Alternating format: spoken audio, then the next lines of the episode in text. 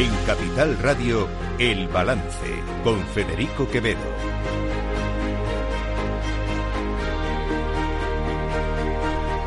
Señoras y señores, buenas noches, bienvenidos eh, este lunes 23 de octubre de 2023, son las 8.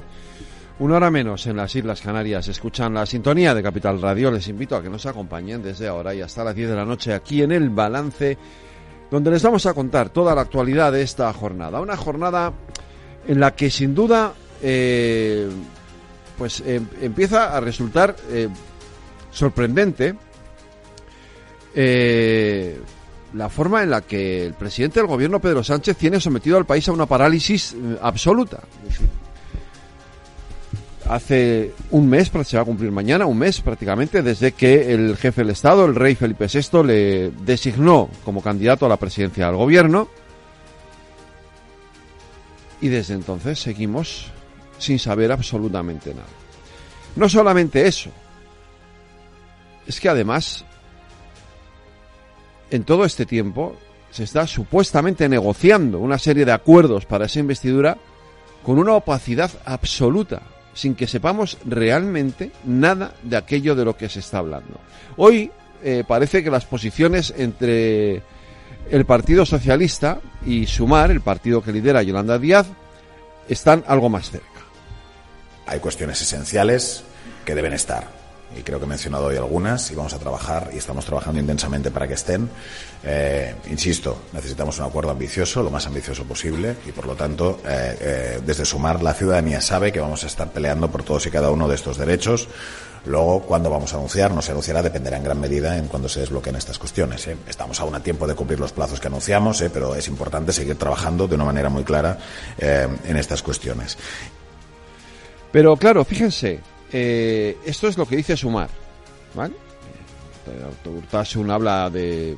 Yo estoy convencido, es decir, una, y probablemente ustedes, ninguno de ustedes tenga la menor duda de que Sumar y el Partido Socialista van a llegar a un acuerdo para esa investidura de Pedro Sánchez, no nos cabe la menor duda. De, lo que tengo más dudas es, eh, sin embargo, de lo que de lo que ocurre dentro de Sumar, porque mm, hay una parte de ese conglomerado de partidos a la izquierda, de la izquierda a la izquierda del PSOE, hay una parte que se siente ofendida, se siente ninguneada, se siente menospreciada, siente, se siente apartada, se siente que se la ha dejado a un lado de esta negociación y que sus propuestas no se están incluyendo en, en esa negociación entre el PSOE y Sumar. La congelación del precio de los alquileres, la subida del salario mínimo interprofesional al menos a 1.500 euros, la derogación de la ley Mordaza y la renovación del Consejo General del Poder Judicial así como profundizar en las transformaciones feministas con Irene Montero al frente del Ministerio de Igualdad. Como digo, vamos a intentar hasta el final que nuestras propuestas sean aceptadas porque, por lo que conocemos hasta ahora, ese acuerdo entre, entre Sumar y Podemos, pero entre Sumar y, y el PSOE, como digo, nos parece claramente insuficiente. Como Podemos no está en la negociación, se dedican a escribir la carta de los Reyes Magos. Porque estamos en 23 de octubre, no estamos a 6 de enero, pero es que lo que lo de lo de Pablo Fernández de hoy parece la carta de los Reyes, la carta de los Reyes Magos, es decir, eh, yo ya puestos a pedir, no sé por qué piden solo 1.500 euros de salario mínimo, yo pediría a 3.000, porque total, ¿no? ¿Qué más da?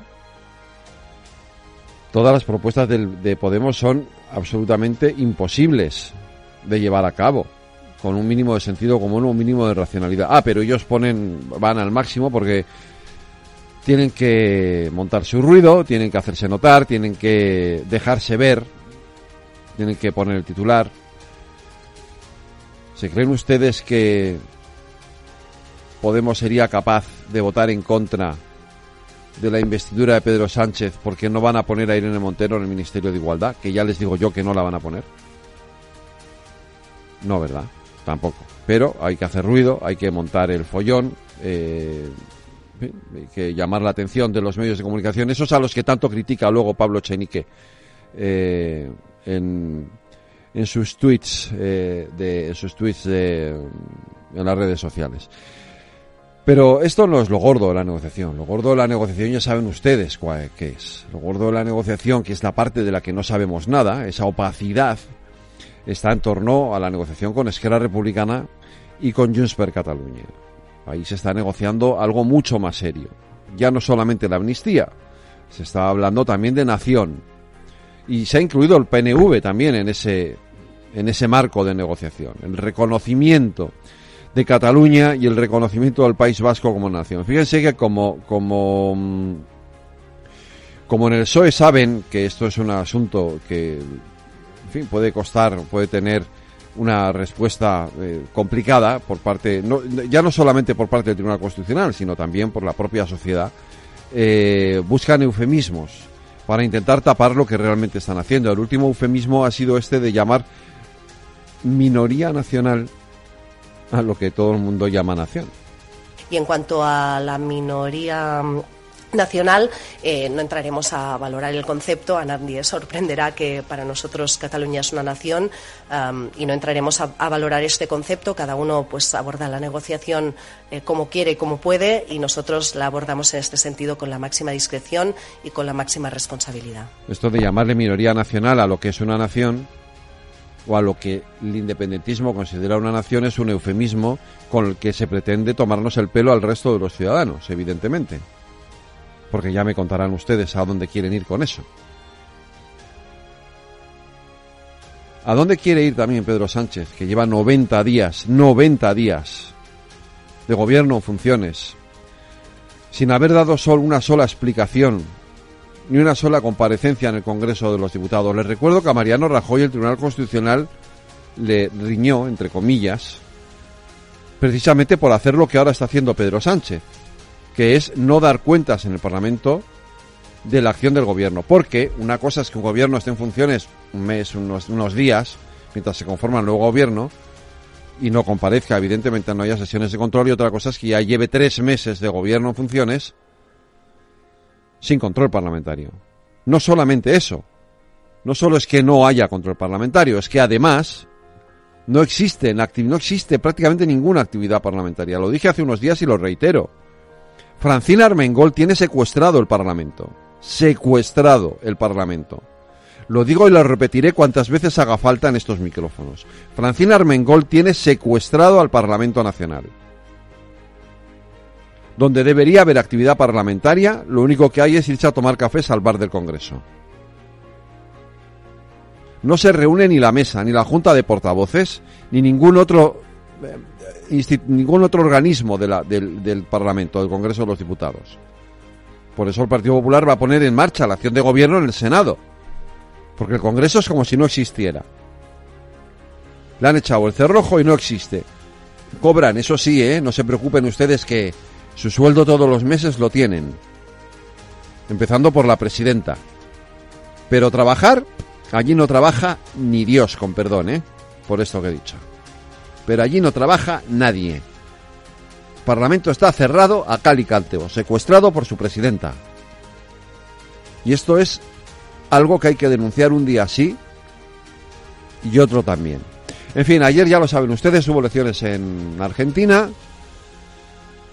Y aquí hay, se produce una paradoja curiosa, porque mmm, Milei no salió con la mayoría que esperaba, eh, por lo tanto hay que ir a una segunda vuelta, ganó las elecciones eh, el candidato Massa. Luego hablaremos de todo esto en la tertulia, no me voy a extender mucho más, pero sí que me sorprende porque si ustedes han visto estos días, en fin, algunos vídeos y conocen un poquito lo que ha estado diciendo el candidato Milei allí en Argentina es como para echar a correr.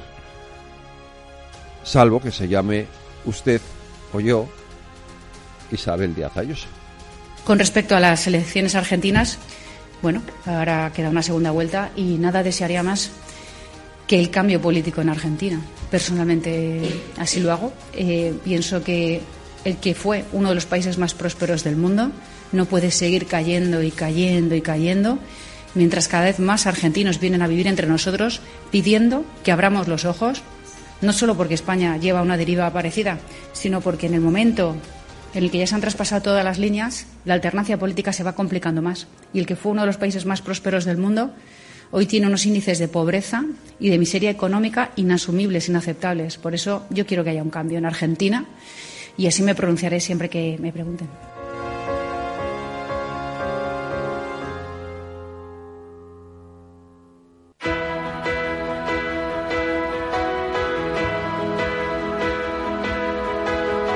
Las noticias de El Balance con Federico Quevedo, Aida Esquirej y Lorena Ruiz.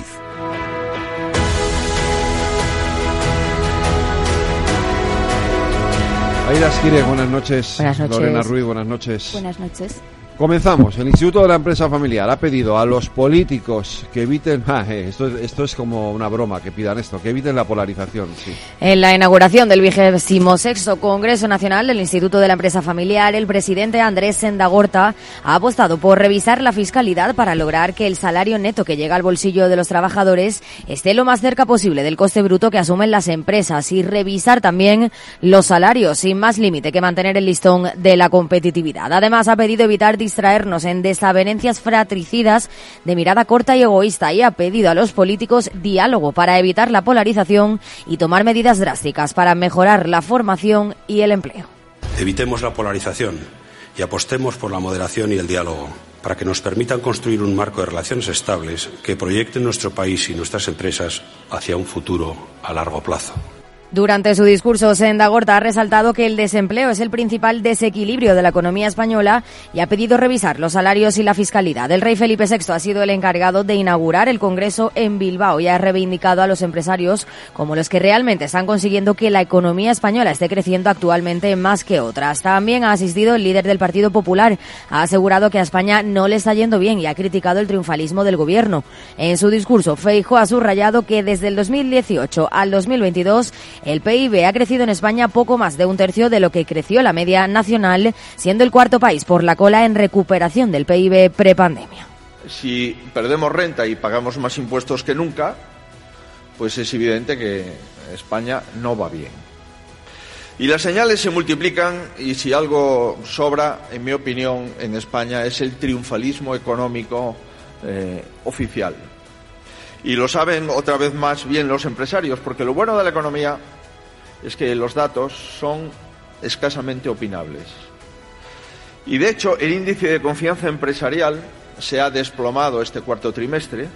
El presidente del PP además ha criticado las negociaciones que Pedro Sánchez está llevando a cabo con las formaciones independentistas mientras deja de lado la economía del país. Según Feijó, es indigno que los políticos piensen más en sí mismos que en los ciudadanos a los que sirven. Se habla poco de garantizar las oportunidades entre los ciudadanos y se habla mucho de una tal amnistía, que no sabemos realmente si es un familiar o no, porque todos los días estamos hablando de esto. Y en vez de hablar de generación de empleo y de rebajas fiscales, estamos hablando de la autodeterminación. Quien ha declinado por quinto año consecutivo acudir a esta cita anual ha sido Pedro Sánchez. Pues en ese congreso las empresas familiares han hecho sus vaticinios y prevén un crecimiento frágil para el año 2024 y sin creación de empleo. Como es habitual, el Congreso Nacional de la Empresa Familiar ha realizado una encuesta a los más de 500 empresarios asistentes. Han puntuado la situación económica con un 5,03 sobre 9, una ligera mejora con respecto al año pasado y siendo el primer aprobado en cuatro años, pero muestran cierto pesimismo. Además, el 55% de las empresas familiares consideran que el crecimiento de la economía española en 2024 será frágil y sin creación neta de empleo. Otro 43% considera que habrá un moderado aumento de la actividad, mientras que solo un 2 prevé un aumento rápido de la actividad económica. En cuanto a las previsiones de ventas, la mitad de las empresas considera que logrará un aumento el próximo ejercicio, mientras que un 36% cree que serán similares a las de este año y solo un 14% cree que habrá una reducción. Las prioridades del Gobierno en el próximo año para la mitad de los empresarios deberían ser la estabilidad institucional, mientras que la adecuación de la educación y formación a las necesidades digitales y las finanzas públicas es la prioridad para el 32 y el 31% de los empresarios respectivamente. Además, para más del 27% de los empresarios, la prioridad del Ejecutivo debería ser reducir la complejidad regulatoria y mejorar el funcionamiento de la administración pública. Y hoy hemos sabido también que la riqueza española en paraísos fiscales supera los 140.000 millones de euros. No serán nuestros, Lorena Ruiz. Según el Observatorio Fiscal de la Unión Europea, la evasión fiscal en España ha batido un récord histórico y es que España ha perdido casi un 16% del impuesto de sociedades por la fuga de beneficios corporativos a Países Bajos, Irlanda, Luxemburgo, Suiza y algunos otros paraísos fiscales oficiales. Esto se traduce en unos 4.000 millones de euros menos que España deja de ingresar por el traslado de ganancias principalmente a países con sistemas fiscales más ventajosos. Ante esta situación, la Unión Europea Propone crear un impuesto mínimo mundial del 2% para los multimillonarios, con el que se recaudarían unos 250.000 millones de dólares anuales. Y hablamos del salario mínimo interprofesional. Es una de las eh, cuestiones que están puestas sobre la mesa en las negociaciones entre el Partido Socialista y Sumar. Y hoy eh, los economistas pues han aplaudido esas las subidas de, del salario mínimo, aunque han pedido, eso sí, cautela.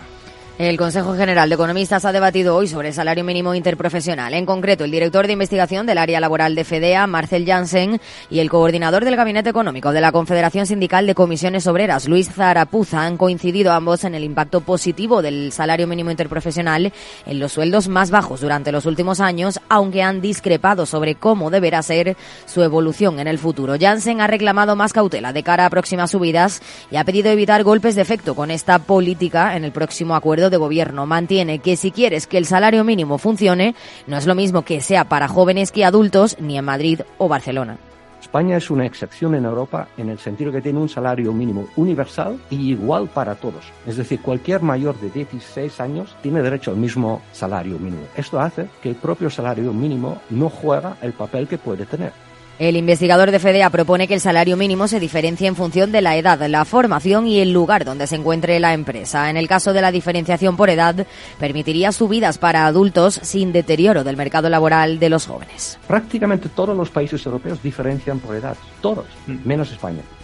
El coordinador del Gabinete Económico de Comisiones Obreras, Luis Zarapuz, ha defendido que la próxima subida del salario mínimo se fije por encima de la inflación, en consonancia con el salario medio. En concreto, propone fijar por ley subidas anuales del salario mínimo referenciadas al 60% del salario medio para así preservar el poder adquisitivo, algo en lo que coinciden el PP y el PSOE.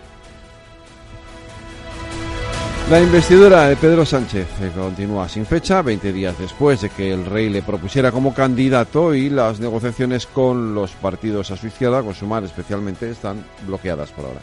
La secretaria general del Partido Popular, Cuca Gamarra, ha denunciado que su líder tan solo tuvo 24 horas para elegir una fecha de investidura, mientras que para el debate de Pedro Sánchez aún no hay una fecha fijada y han pasado 20 días desde que Felipe VI lo designara candidato. Por ello ha cargado contra la presidenta del Congreso, Francina Armengol, asegurando que tienen secuestrada la Cámara Baja. Hace tres meses que se celebraron las elecciones. El 17 de agosto ya se constituyeron las cámaras y aunque haya un gobierno en funciones, las cámaras no están en funciones. Y tenemos la obligación de exigir que un poder como es el poder legislativo no esté sometido y esté controlado por un presidente en funciones que además es candidato a la investidura. Y por tanto, lo denunciamos. Además, Gamarra ha avisado a Sánchez de que será su final si cede a las exigencias de los independentistas porque dice un gobierno así no tendrá la capacidad de gobernar para todos los españoles. Por ello, considera que la mejor opción ante esta tesitura es una repetición electoral. Desde el PSOE hacen caso omiso a las peticiones del PP y continúan con las negociaciones con las demás formaciones políticas. En sumar se muestran optimistas para lograr un acuerdo antes de que termine octubre, aunque sostienen que es fundamental incluir la, la reducción de la jornada laboral. Lo ha dicho el portavoz de la formación Ernest Urtasun. Las conversaciones avanzan, creemos que y esperamos que en los plazos en los que nos dimos podamos anunciar ese acuerdo. Nosotros seguimos insistiendo hasta el último minuto y de una manera muy fuerte en cuestiones que para nosotros son esenciales. El impuesto a la banca, no se les escapa que el tema de la jornada laboral para nosotros es esencial, tiene que estar en el acuerdo de gobierno, estamos insistiendo en ello. El estatuto del becario, la, gratuidad, la gratuidad del transporte, la cuestión de los vuelos, el despido, el contrato relevo, reforzar nuestra sanidad pública, la derogación de la ley Mordaza, financiación autonómica y luego vivienda, todo lo que tiene que ver, lo que quedó pendiente de la reforma de la ley. Sin embargo, desde Podemos consideran insuficiente el contenido de las negociaciones entre el PSOE y Sumar y reclaman que ambas partes revalúen las conversaciones para lograr un pacto ambicioso. El coportavoz del partido, Pablo Fernández, no cree que el acuerdo pueda abordar todas las propuestas de Podemos. La congelación del precio de los alquileres, la subida del salario mínimo interprofesional al menos a 1.500 euros, la derogación de la ley Mordaza y la renovación del Consejo General del Poder Judicial, así como profundizar en las transformaciones feministas con Irene Montero al frente del Ministerio de Igualdad. Como digo, vamos a intentar hasta el final que nuestras propuestas sean aceptadas porque por lo que conocemos hasta ahora ese acuerdo entre, entre Sumar y Podemos, perdón, entre Sumar y, y el PSOE, como digo, nos parece claramente insuficiente. Por ello, ha abogado por reorientar las conversaciones entre ambas formaciones porque dicen lo importante no es cuándo se cierre el pacto, sino qué tipo de acuerdo se va a conseguir para garantizar un ejecutivo valiente. Por su parte, la vicepresidenta primera y ministra de Economía, Nadia Calviño, ha declarado que reducir la jornada laboral no debe ser prioritario, sino que el foco de la próxima legislatura se debe poner en acabar con el desempleo pero yo creo que a todos, todos eh, somos muy conscientes de que la situación de cada uno de los sectores, la situación de cada una de las empresas es diferente y por eso la aproximación tiene que ser la de iniciar un diálogo con los agentes sociales y dentro de la negociación colectiva abordar el horario de trabajo, que es, es donde tiene que situarse esa negociación. Esta tiene que ser nuestra prioridad, que en la próxima legislatura logremos el pleno empleo efectivo porque es la medida que puede tener un impacto estructural más importante y permitirnos tener una perspectiva de crecimiento fuerte y de mayor estabilidad también en los años Y continúan los bombardeos sobre Gaza causando cientos de muertos mientras un tercer convoy entra en la franja con ayuda humanitaria. Lorena. El ejército de Israel ha confirmado haber llevado a cabo incursiones terrestres limitadas en Gaza y ha elevado el número de rehenes en manos de Hamas a 222. Tras 17 días de enfrentamientos, ya hay más de 6.400 fallecidos y es que en las últimas 24 horas Israel ha atacado 320 objetivos en Gaza. Mientras tanto, ha entrado en la franja el tercer convoy con ayuda humanitaria desde Egipto. Se trata de una ayuda que desde la ONU califican de gota de agua en el océano al considerarla insuficiente para abastecer las necesidades de millones de personas atrapadas. Ante este conflicto, hoy se ha celebrado el Consejo de, Asuntos Exteriores en Luxemburgo, un consejo que ha finalizado sin acuerdo para pedir un alto el fuego humanitario que permita la entrada de ayuda en Gaza, tal y como había pedido el alto representante de la Unión Europea en política exterior, Josep Borrell, antes del encuentro. Lo primero en lo que Europa tiene que poner el acento es que la vida de los palestinos vale tanto como la vida de cualquier otro ser humano. Necesitamos que en Gaza entre combustible para que puedan tener agua y electricidad. El ministro español José Manuel Álvarez ha pedido una pausa en los ataques para que pueda llegar ayuda humanitaria a la población civil. Además, ha propuesto una conferencia de paz donde estén representadas ambas partes y la comunidad internacional para tratar de resolver el conflicto y ha anunciado que se van a triplicar las ayudas humanitarias. Es necesaria una pausa humanitaria que permita hacer llegar a los palestinos una ayuda que necesitan más que nunca. Como saben, la posición de España desde el primer día es que en este momento lo que Palestina necesita es más ayuda y no menos. Y esto se ha incorporado a la acción de la Comisión y hoy el comisario encargado de ayuda humanitaria ha vuelto a recordar el anuncio de que se triplicará la ayuda a Gaza en línea de lo solicitado desde el primer momento por parte de España. Hoy hemos elevado hasta los 21 millones de euros nuestra ayuda a Palestina y estamos trabajando para muy próximamente poder hacer un anuncio que duplicará esa cantidad. Mientras tanto, el presidente del gobierno, Pedro Sánchez, se ha reunido con los representantes de las comunidades judía y musulmana. Les ha garantizado que el Ejecutivo hará todo lo posible por buscar una solución diplomática y política y les ha instado a movilizar todos los esfuerzos para que cese la espiral de violencia. Y este conflicto evidentemente sigue tiñendo de rojo los eh, índices versátiles, Aida.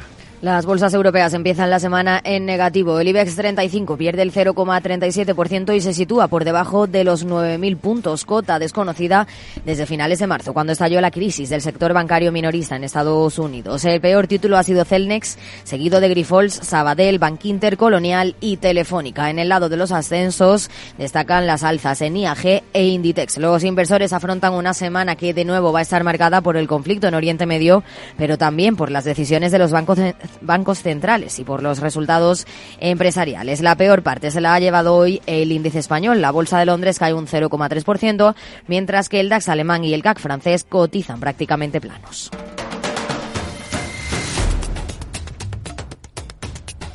Y en Latinoamérica, obviamente, tenemos que terminar. En Argentina porque el actual ministro de Economía, Sergio Massa, ha dado la sorpresa en la primera vuelta de las elecciones presidenciales. Se ha impuesto al candidato favorito, el ultraliberal Javier Milei, al que el miedo a su discurso y la abstención le han jugado una mala pasada. Patricia Bullrich ha sido la que peor parada ha salido y sus votantes son ahora el principal botín de Milei y Massa y es que ambos irán a una segunda vuelta al no haber superado el 45% de los votos.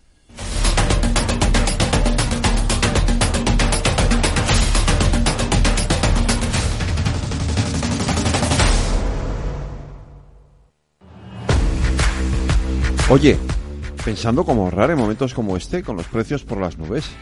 Y todavía no conoces XTB, una nueva forma de invertir pensada para todos. Desde solo 5 euros y cero comisiones hasta 100.000 euros al mes para invertir en acciones y ETFs. Con XTB tu dinero está depositado en bancos españoles y tu broker es uno de los más respetados del mundo, regulado por la CNMV y los principales organismos internacionales.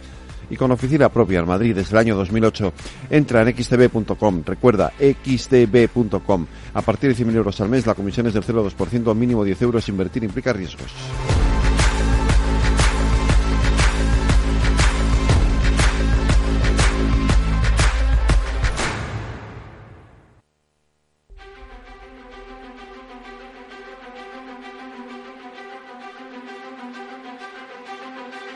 Cada día en el balance nos detenemos en lo más destacado de la actualidad económica y lo diseccionamos en la lupa de Laura Blanco. Laura Blanco, buenas noches. Buenas noches, Federico, ¿qué tal? Bien, oye, muy, eh, la verdad, muy sorprendido con lo que eh, yo creo que todos los medios consideramos hoy que es el tema del día, sin lugar a dudas, y que tiene desde luego una lectura económica importante, ¿no? Que es ese triunfo de, inesperado en Argentina de, un ministro de Economía que ha llevado a aquel país a una inflación del 140% y a tener 19 millones de pobres. y, que sin, em, que sin embargo ha sido el más votado. Claro, lo que había al otro lado eh, era casi peor, ¿no? Han tenido que elegir entre Guatemala y Guatepeor y han elegido Guatemala.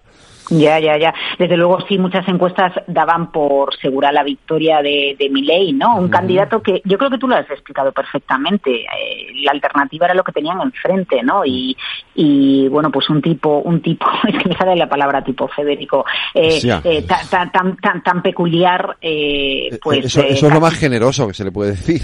Sí, claro, pues, pues da miedo, ¿no? Tener al frente de un país a una persona de, de ese calibre. Y, y fíjate, yo no te lo digo porque ideológicamente puedes estar a favor de privatizar empresas públicas, por ejemplo, ¿no? Ese podría ser el caso y, si tú lo recuerdas, en la época de Rato y de Aznar en España se privatizaron muchísimas empresas para limpiar las cuentas públicas y eso es una cuestión ideológica, ¿no? Quién está a favor o en contra y, es una buena propuesta si consideras que eso es lo más adecuado para un país. La cuestión es que mi ley hace propuestas que van mucho más allá de intentar reducir el gasto indeseado del Estado. Pero la realidad es que Argentina lleva acumulando tantos años. Yo, yo, no creo que sea la situación que vive ahora Argentina solo culpa de Massa, del ministro de Economía. Desde que yo trabajo en periodismo en los años 90, eh, siempre que he hablado de la Argentina, siempre he tenido que hablar de su deuda, de su déficit, del mercado paralelo de divisas, de cómo los argentinos prefieren tener dólares. ¿Cuántos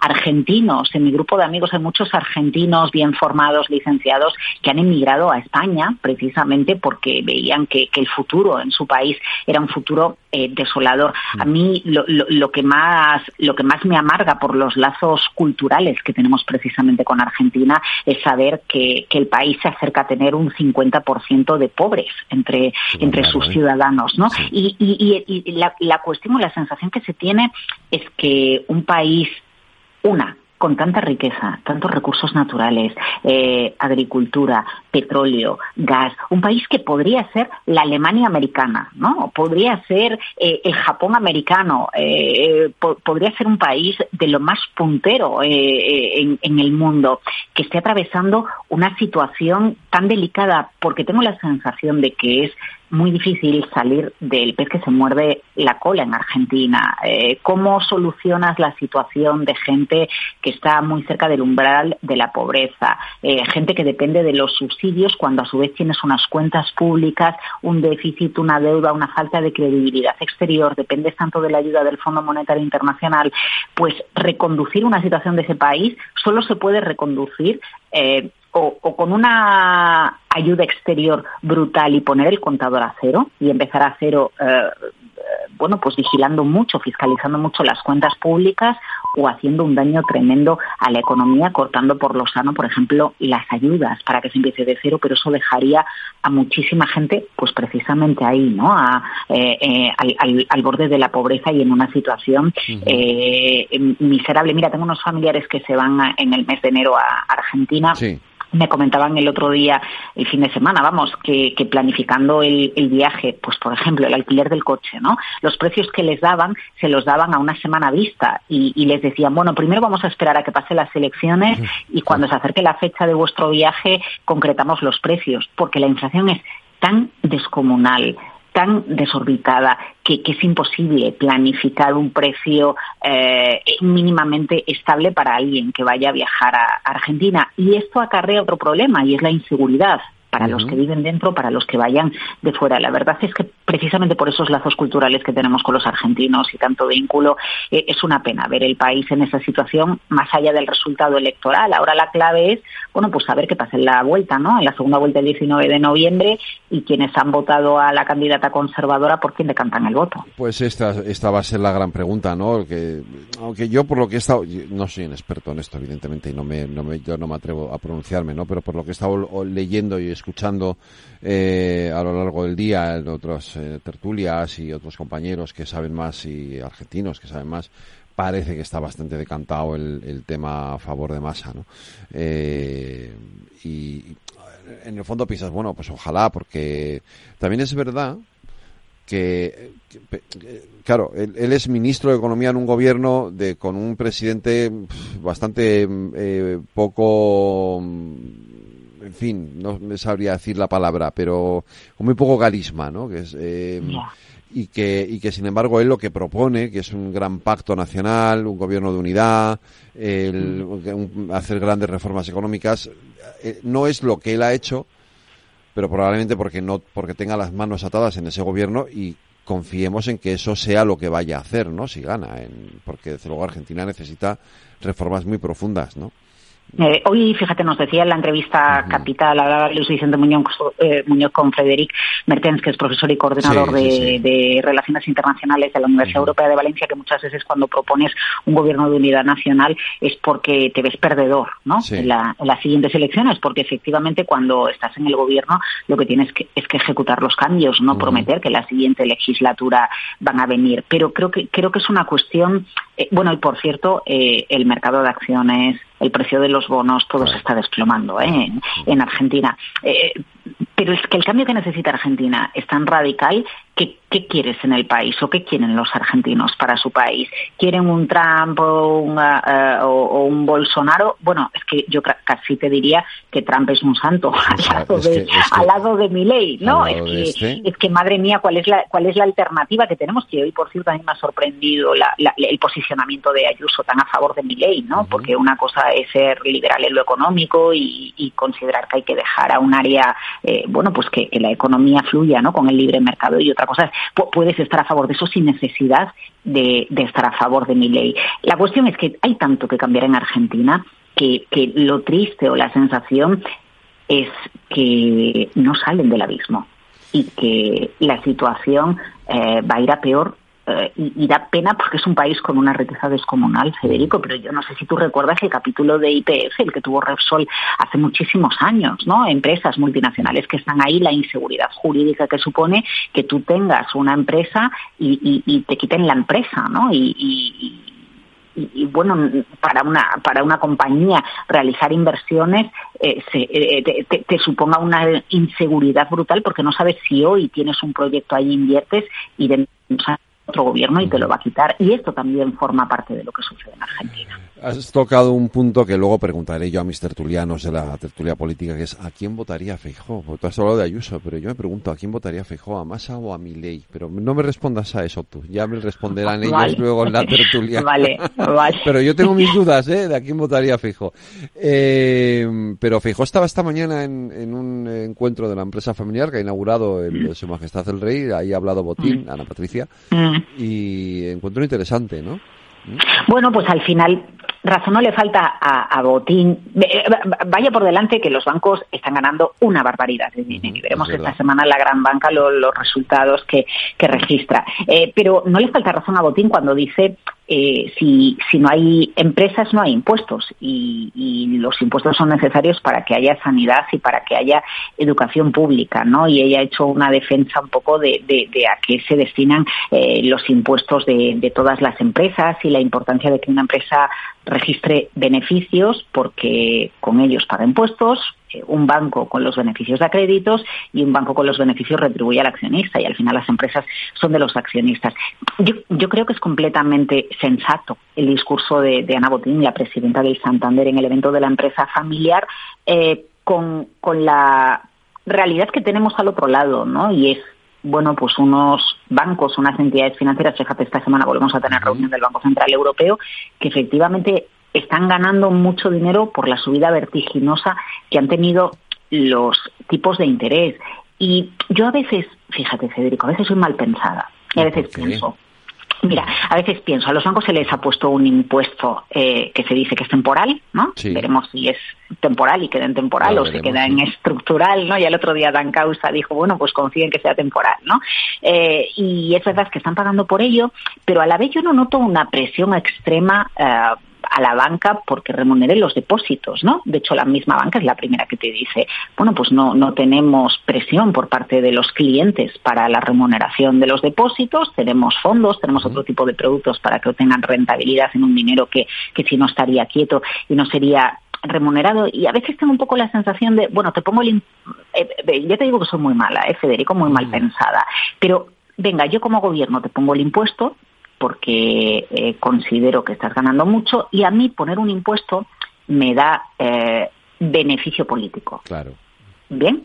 Eh, si yo te reclamo como banco que eres que remuneres más los depósitos, yo no tengo realmente beneficio político, porque la gente que no puede ahorrar o que tiene unos ahorros insignificantes que te remuneren una cuenta al 4,5%, no, te va a solucionar la vida, ¿no?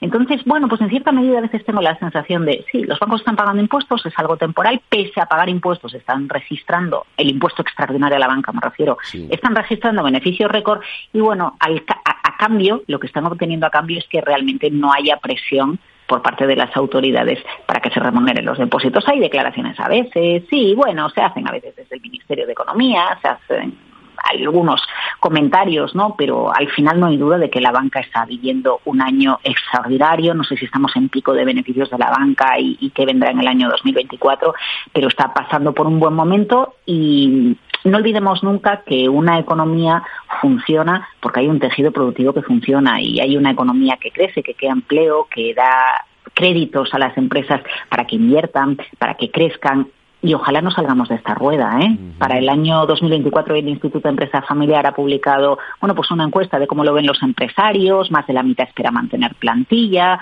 el 37% espera ampliarla, la mitad de las empresas creen que van a mejorar eh, las ventas y sin embargo cuando se les pregunta por cómo irá la economía española, pues pues un 55% cree que el año que viene el crecimiento va a ser frágil. Eh, a, menos ya estamos yendo. Mira, si, si ves el indicador en tiempo real de cómo va la economía que publica la IREF en su página web, eh, en eh, crecimiento te lo iba a decir, efectivamente, negativo, sí. Estamos, estamos ya en negativo. Así que cuidado, porque yo en ningún caso deseo que dentro de unos meses echemos de menos los beneficios de las empresas porque eso pueda significar que la economía española está completamente estancada o está entrando en una suave eh, recesión. Ojalá que no. Prefiero un entorno en el que las empresas ganan dinero y en el que, bueno, pues en el juego político unos tiran más a la economía de libre mercado y otros tiran más a, la socialización ¿no? de, los beneficios para, para pagar eh, el, coste del mantenimiento del estado de bienestar.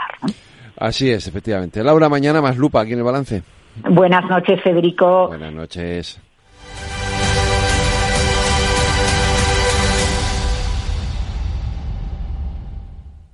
¿Hartos de ser solo un número?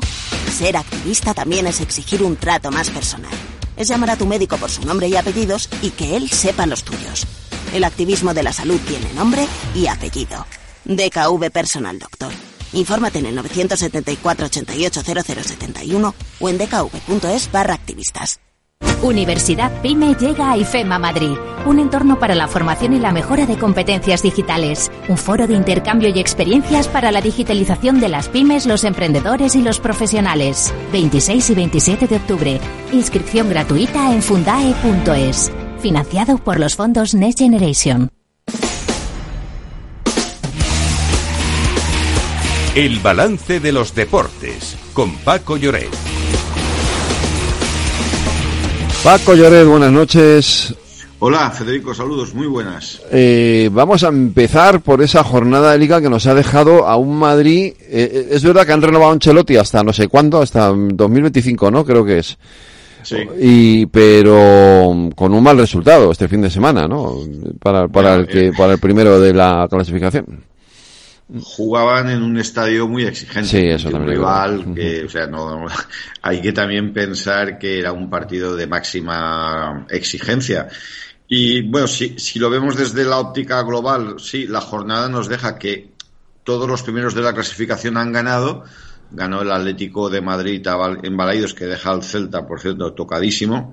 Ganó el Barcelona sufriendo mucho y con el protagonista de un chico de 17 años que el primer balón que toca es para marcar un gol, ¿no? Que es el de la victoria ante un rival también muy, muy exigente como es el Athletic Club, un rival de, de mucho nivel.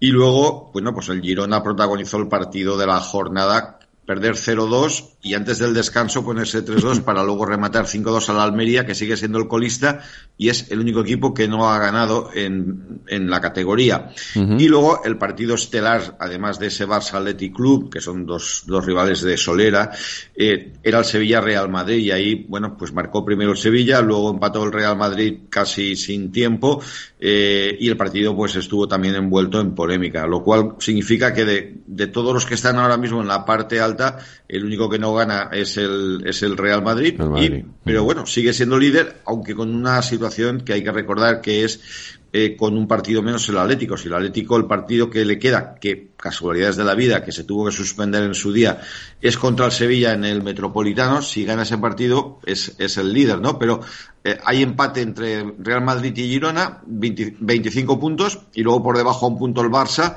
Eh, y esta semana tenemos el Barça-Real Madrid el, dom- el sábado en, eh, en Montjuic. El famoso, el, famo- el Atlético famoso partido de las camisetas de los Rolling Stones.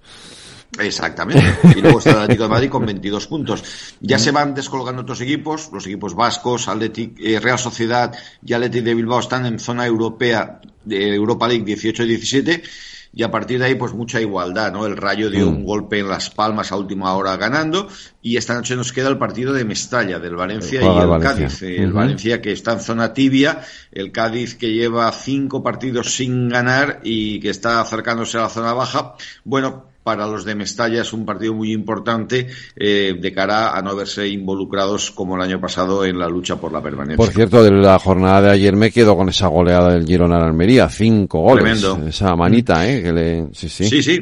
Fíjate, yo pensaba, eh, yo lo he visto jugar en todos los partidos, ya el año pasado incluso lo comentamos, es un equipo que tiene una frescura, eh, se desenvuelve con mucho atrevimiento, tiene mucha calidad, hay jugadores de primerísimo nivel, eh, hay una vinculación con el Manchester City y eso significa que dispone de jugadores a los que Mitchell, su entrenador, les ha dado una personalidad incontestable. El día del Real Madrid, que es el único partido que han perdido y que a los cinco minutos podían ganarlo 2-0. Eh, ese día yo pensaba que igual se venían abajo, pero no, no, han sabido reaccionar y los números pues, mm, pues son eh, los mismos números que, que el líder, eh, con tres goles más a favor, eso sí, seis más en contra. Así que y, y bueno, yo también me quedo de esta jornada, lógicamente, con el debut de, de un chaval Sí. de 17 años que ayer, eh, bueno, pues marcó un gol nada más tocar la pelota y, y que creo que ha marcado un, un registro en la historia del fútbol español. Así que, bueno, eh, Marc eh, Guiu, eh, que es un nuevo talento de la Masía, eh, en una liga en la que, fíjate, eh, estamos viendo eh, irrumpir a muchos jugadores de, de, de- de juventud, es el caso de, de Javi Guerra y tantos otros, Lamal, bueno, pues yo creo que son jugadores que, que ahora mismo están ya a- eh, acelerando un, un, un cambio generacional en el fútbol español. Oye, del fútbol, ya que hablamos de fútbol eh, y de cambios generacionales, eh, hay que destacar hoy ese acuerdo al que se ha llegado en la Federación, en el Consejo Superior de Deportes y las internacionales de la selección femenina, ¿no? Bueno, esta es una. eh, ve- venimos hablando mucho de, de esto. eh, es un primer paso. Mm, El fútbol español, el fútbol femenino en España, ha crecido de una manera a, a- a impactos mm, acelerado por el tema del, del mundial, pero sin duda alguna eh, lo que hace falta es estructurario, creo que también recuerdo en primera división ha habido equipos que no tenían ni médico en, en los viajes. Eh, mm, se, ¿Cómo te diría yo?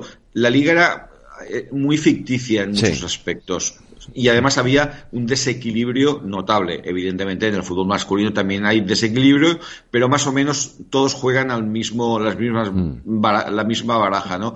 Y en el fútbol femenino hay unos abismos que yo creo que se tienen que corregirse pues eh, a ver si por lo menos esto es el inicio, ¿no? De, que sí, es, que de lo que se trata es de, mm, de, regularizar, de normalizar, de crear unos mínimos, en definitiva, de poder eh, crear una estructura eh, de competición que sea creíble, porque al final se ven a veces esas diferencias abismales, ¿no? Y, yo creo que eso no es, no es bueno para, para el fútbol español. Eh, en estos momentos, además, en los que creo que estamos atravesando por un momento clave para consolidarlo, para que cada vez se, se conozca más, se, se siga más y, y, creo que sobre todo después del Mundial, a pesar de lo que hemos sufrido, de lo que hemos sufrido, pues yo creo que es el momento adecuado.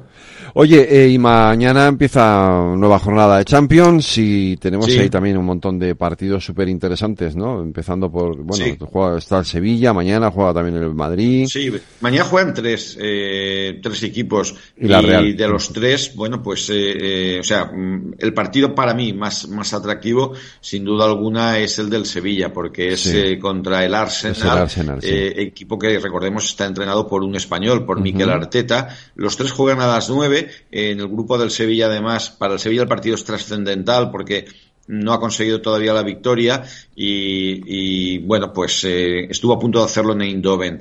Eh, luego en el otro grupo, en el del Real Madrid, que yo creo que eh, va a pasar sin excesivas dificultades después de haber ganado en, la cancha del Nápoles, en el Diego Armando Maradona, mañana juega en Braga contra el Sporting, que el equipo portugués, que tiene un estadio muy peculiar, con una montaña que está ahí tallada y, bueno, mm. es un equipo que en los últimos años ha tenido un protagonismo muy, muy importante. Y luego eh, eh, la Real Sociedad visita Lisboa para medirse al Benfica.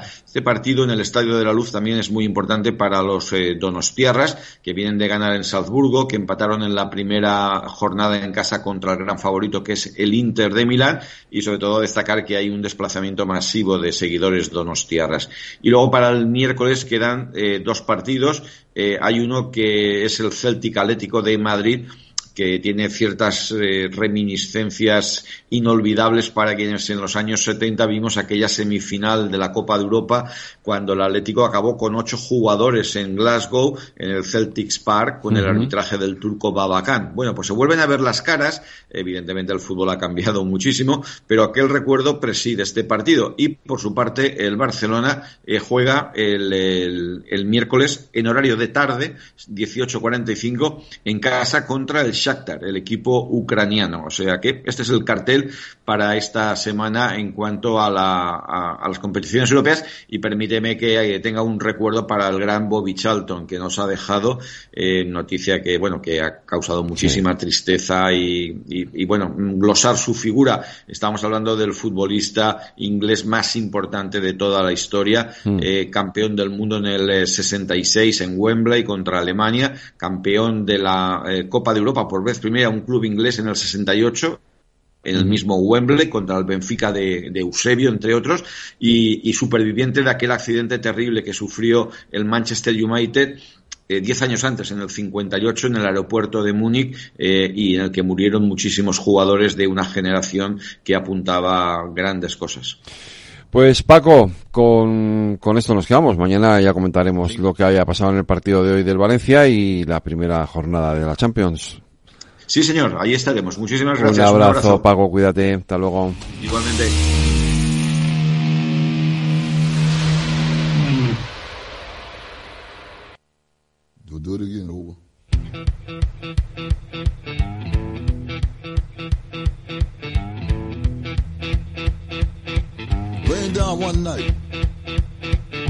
La tertulia de El Balance con Federico Quevedo. Little boy boogie. Hey, hey. Pues vamos allá con nuestro tiempo de tertulia, de análisis, de reflexión. ¿Qué marcha, eh, Aida? Digo, es el baterista Brian Nevin, miembro desde su formación en 1986 de la banda de rock Big Head Todd and the Monsters. Y esto que suena es Boom Boom Boom, que es una versión de esa banda del, de este tema de John Lee Hooker y es el propio John Lee Hooker el que inicia el tema y ahora cambia. Pues nada, 57 añitos cumple Brian. Con nuestro Boom Boom Boom de, de Brian Nevin a la batería y con John Lee Hooker en la voz, nos eh, vamos a contar los temas de la tertulia. Pues buenas noches, tertulianos. A ver, todo hacía pensar, porque así lo decían las encuestas, que este hombre... Hola a todos, yo soy el león. Rugió la bestia en medio de la avenida. Corrió la casta sin entender. Panic Show a plena luz del día. Por favor, no huyan de mí. Yo soy el rey de un mundo perdido. Javier Milei iba a barrer en Argentina, pero parece ser que los argentinos, a la hora de elegir entre el de la motosierra y el que les ha llevado a la ruina, han preferido al segundo, seguramente por aquello de que más vale malo conocido que peor por conocer. El hombre que se comunica con sus perros muertos, que propone la motosierra para acabar con la casta, negacionista del cambio climático y, y de la dictadura, enemigo del aborto legal, del Estado y partidario de la dolarización y el tráfico libre de órganos y armas, no lo ha conseguido. Obtiene un 30% de los votos. La próxima cita es el 19 de noviembre el 19 de noviembre tenemos que definir si construimos un país que abrace a todos o el país del sálvese quien pueda. Voy a abrazar a cada argentino y a cada argentina. El vencedor de la primera vuelta es el peronista Sergio Massa, ministro de Economía, que se ha alzado con el 36,6% del escrutinio. En su contra estaba el mal estado de la economía que ha dejado en el gobierno saliente, con un país empobrecido y una inflación salvaje. the way you talk. No nos olvidamos de Gaza. Israel está aplicando un castigo brutal, bombardeando la zona sin piedad, pero al menos parece que llega la ayuda humanitaria. Y aquí en España ambas partes sienten que crece el anti, así se lo han hecho saber al gobierno, el antisemitismo y el antiislamismo. Por cierto, que se ha cumplido casi un mes desde que el rey encargó a Pedro Sánchez formar gobierno y el silencio del PSOE sobre las negociaciones para lograr la investidura comienza a ser inquietante. Podemos dice que las negociaciones entre Sumar y el PSOE son insuficientes. La congelación del precio de los alquileres, la subida del salario mínimo interprofesional al menos a 1.500 euros, la derogación de la ley Mordaza y la renovación del Consejo General del Poder Judicial, así como profundizar en las transformaciones feministas con Irene Montero al frente del Ministerio de Igualdad. Como digo, vamos a intentar hasta el final que nuestras propuestas sean aceptadas porque por lo que conocemos hasta ahora ese acuerdo entre, entre Sumar y Podemos, perdón, entre Sumar y el PSOE, como digo, nos parece claramente insuficiente. ¿Y qué hacen en el PP? Pues diseñar los planes para activar desde el Senado, donde tienen mayoría absoluta, el freno a las iniciativas que vengan desde el Congreso, donde el PSOE puede elaborar acuerdos con la mayoría de los diputados. Lo hará en noviembre a través de las sesiones de control al gobierno en funciones, rectificando su propia doctrina de los tiempos de Rajoy cuando sobrevivió 300 días eludiéndolas, algo que el Tribunal Constitucional le afeó años después. Por cierto, que Feijó tiene un lío a corto plazo, un nuevo liderazgo en el PP catalán, sustituir a Alejandro Fernández por Dolores Montserrat, parece. ¿Qué lectura hacéis de este movimiento? ¡Viva el vino! Pues vamos allá a nuestra tertulia, gracias Aida. Con David Álvaro, buenas noches. Muy buenas noches. Mundo Val, buenas noches. Buenas noches. Chema Gómez, buenas noches. buenas. Y Allende Martín de Mateo, buenas noches. Buenas noches. Una primera y breve reflexión de los cuatro sobre el triunfo de Massa eh, o la no victoria de Milei en las elecciones argentinas. Allende, venga. Pues que gana eh, Massa, bueno, gana el oficialismo por el miedo a, a Milei. Pero vamos a ver qué es lo que pasa en segunda vuelta. Pero de todas formas, yo creo que la máquina del, del K, del kirchnerismo y del oficialismo se, va a poner al máximo eh, y vamos a ver cuáles son las alianzas que va, va a pasar en la, esta segunda vuelta. Es decir, eh, Bullrich eh, tiene una parte que es radical y probablemente unos vayan para Massa y otros vayan para Milei. Parece que ahora tenga que elegir entre susto o muerte, ¿no? Como, es el dicho ese, ¿verdad? Es eh, Hombre, es cierto que hay muchos que también eh, respiran un poco aliviados al ver que no ha sido tan apabullante la victoria que se esperaba eh, de, de Milei, pero aún así ha recibido muchísimos apoyos, ha mantenido con las anteriores elecciones de hace, de hace poquito que han sido y, la verdad es que fenómenos como Milei, la verdad es que a mí, a mí me generan mucho, mucho interés porque es cierto que lo veo desde la distancia y lo veo como alguien tan excéntrico, ¿no? Con un discurso que, que que claramente va en perjuicio de, de, muchas personas, puede incluso eh, recabar el voto de aquellos que incluso esas políticas les pueden perjudicar. Ah, hay algunos vídeos, algunos cortos de algunas personas que, que, eh, directamente dicen que van a votar y que están de acuerdo con sus políticas cuando, cuando pues a lo mejor están recibiendo algún subsidio o algún tipo de ayuda y, dicen que se la van a quitar, ¿no? Entonces, bueno, me parece, me parece muy curioso y a ver cómo se va, cómo lo, que dice Allende, cómo van a ser esa lucha por ese voto eh, de, de, la parte de la derecha o de, o de Ahora entramos, David. Pues creo que es un día para, para estar con el argentino moderado, sensato, que creo que, que, estaba huérfano o prácticamente huérfano de manera posibilista. Tenía opciones, pero desde luego creo que, que ni Massa ni Milei es lo que necesitaba Argentina y creo que la política argentina lleva sin encontrar su sitio desde hace unas cuantas décadas. Edmundo. Si cambias argentino, pones español, eh, pues perfectamente trasvasable, ¿no? Yo estoy un poco con Chema. Yo esta mañana cuando escuchaba la radio sentí alivio. Lo primero que sentí fue alivio, ¿no? Me parece este señor, me parece un esperpento eh, político. Me produce alivio que efectivamente, como bien dices, el argentino al final haya sido, eh, se haya decantado por el voto moderado. Me da mucha pena, la verdad, esta deriva que la política mundial tiene en relación con votar al menos malo no parece que haya ningún líder al final bueno de verdad, óptimo, ¿no? Una persona que diga, jo, preparado, honrado, con propuestas en positivo. Al final siempre votas al, menos malo. Pues esto ya me lo he puesto para, encima de la mesa para comentarlo ahora a la vuelta a la publicidad.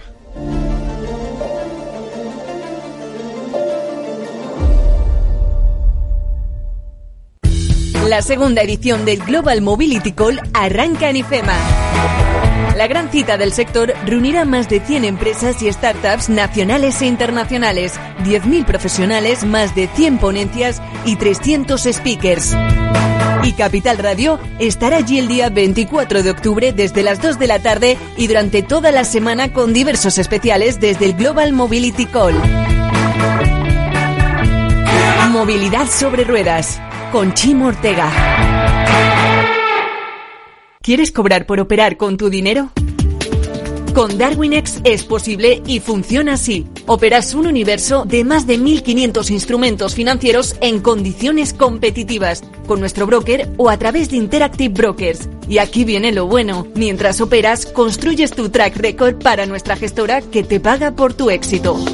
Llevamos más de 10 años impulsando el talento. Hemos atraído más de 95 millones de dólares de capital inversor y pagamos a nuestros mejores traders cientos de miles de euros al año en comisiones de éxito.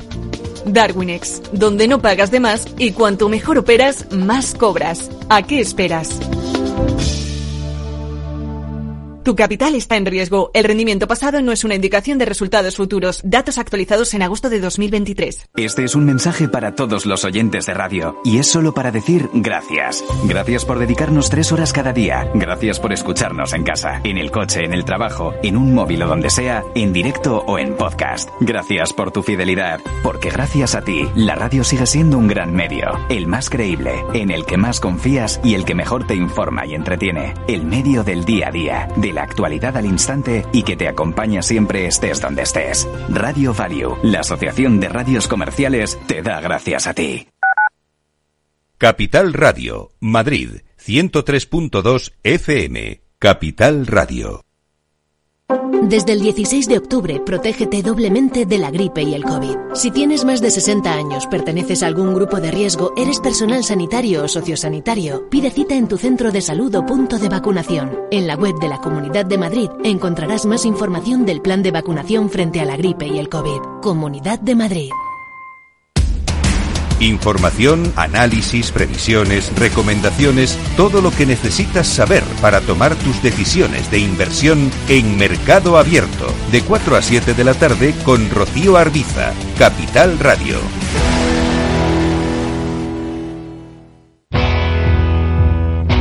Capital Radio. Siente los mercados.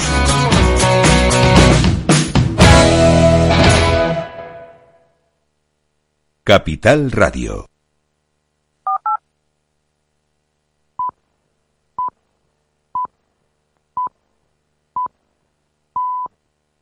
La tertulia de El Balance con Federico Quevedo.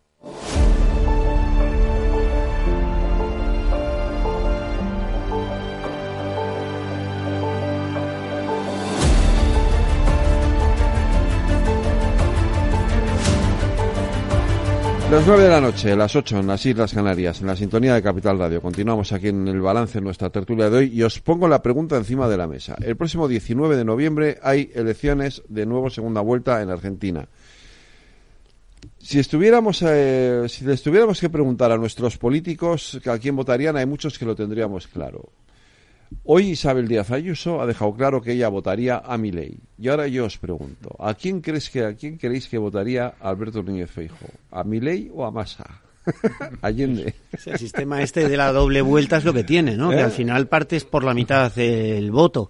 Y cuando los que ganan eh, no... Porque esta mañana yo escuchaba un comentario, me parece muy acertado, entre eh, la pugna entre el populismo hard de Sí, Milei y el populismo light del peronismo. Entonces, populismo contra populismo, ¿a qué populismo votas? pues no sé, yo, yo probablemente tomaría la decisión de no votar o de abstenerme Claro, si se puede. Es que muchos de los votantes de, de Bullrich, De- ayer, es que ese es el ayer por la noche que estábamos los miembros de los consultores de la Copa hasta las 3 de la mañana, bueno, ellos Vale. los de Argentina, claro. Claro.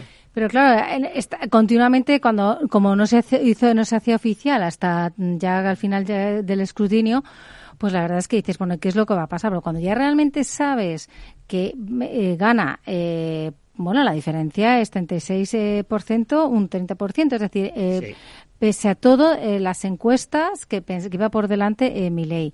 Y entonces te paras a pensar y dices, es que el, el- el votante eh, argentino, eh, de Argentina, primero, yo hice un tanteo aquí estos días con la comunidad argentina, Sí. e incluso el sábado que estuve reunida con ellos, y me decían, claro, en el Barcelona y en, Es- en Barcelona, en Madrid, ayer los votos eh, estaba por delante Milei y luego Massa. Eh, no, Milei, Milei, Bullrich y luego Massa. Claro, el votante y de, y de Miami, el votante que está fuera es un votante que ha tenido que salir de Argentina. Es un votante que no quiere el oficialismo, es un votante que no quiere los K, es un votante que no quiere nada que ver con el kirchnerismo porque realmente más del 130% de inflación es que mm, por tercera vez van a tener hiperinflación. Eh, y te decían, incluso algunos de ellos me decían, es que no sé si Milley o, o Bullrich o Massa. Ellos tenían dudas. Eh, los jóvenes, más del 50% eh, del votan- de los votantes estaban entre un, entre un tramo del 14 eh, de, de 16 años a 40 años. Un votante joven, es decir, que por eso está mi ley, ¿no?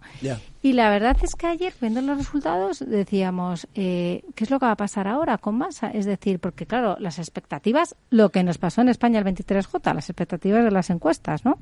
Y dice, Sí, pero aquí no tenemos segunda y vuelta. te claro. preguntas, claro, y te, la echamos de menos a veces y a mí esto me ha, me ha hecho surgir por dentro la idea, hombre, pues a lo mejor tampoco es tan bueno esto de la segunda vuelta. Claro, ¿no? porque- muchas veces lo decimos. y clase- Esto no pasaría si fuera en segunda vuelta, pues esto que estamos viviendo ahora, ¿no? Que no tenemos investidura, que Y está las- el Congreso parado. pero la segunda vuelta, fíjate, Pero fíjate con que este caso. con Bullrich te dicen, es que va va a haber que se vaya a ver alianzas o va a haber un nuevo giro, una nueva conformación de la nueva Argentina, que eso es lo que también se estaban entre los el chat de los de los consultores, que de verdad me parece muy interesante y el jueves va a haber un encuentro de los consultores que están allí en Argentina y los están siguiendo las elecciones, porque me parece que el caso de Argentina es un reflejo también de España, de Francia, Europa. No tanto, no hay un No, perfil no tenemos tan populista mismo- como Muley, Milei.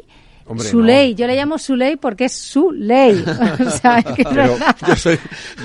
yo, soy, yo os hacía esta pregunta, porque, a ver, claro, quiero decir, eh, ahora eh, el- la decisión, quiero decir, eh, quien va a decidir lo que pase el, el 19 de noviembre es un partido que se llama J por C, que no es Junts per Cataluña, que es, eh, Juntos por el Cambio. es Juntos por el Cambio, aunque tenga las mismas siglas que el de Puigdemont, eh, que está dividido en dos. Hay una parte más, eh, Los radicales. más radical, más parecida a la que sería aquí Isabel Díaz Ayuso, que es la propia Bullrich.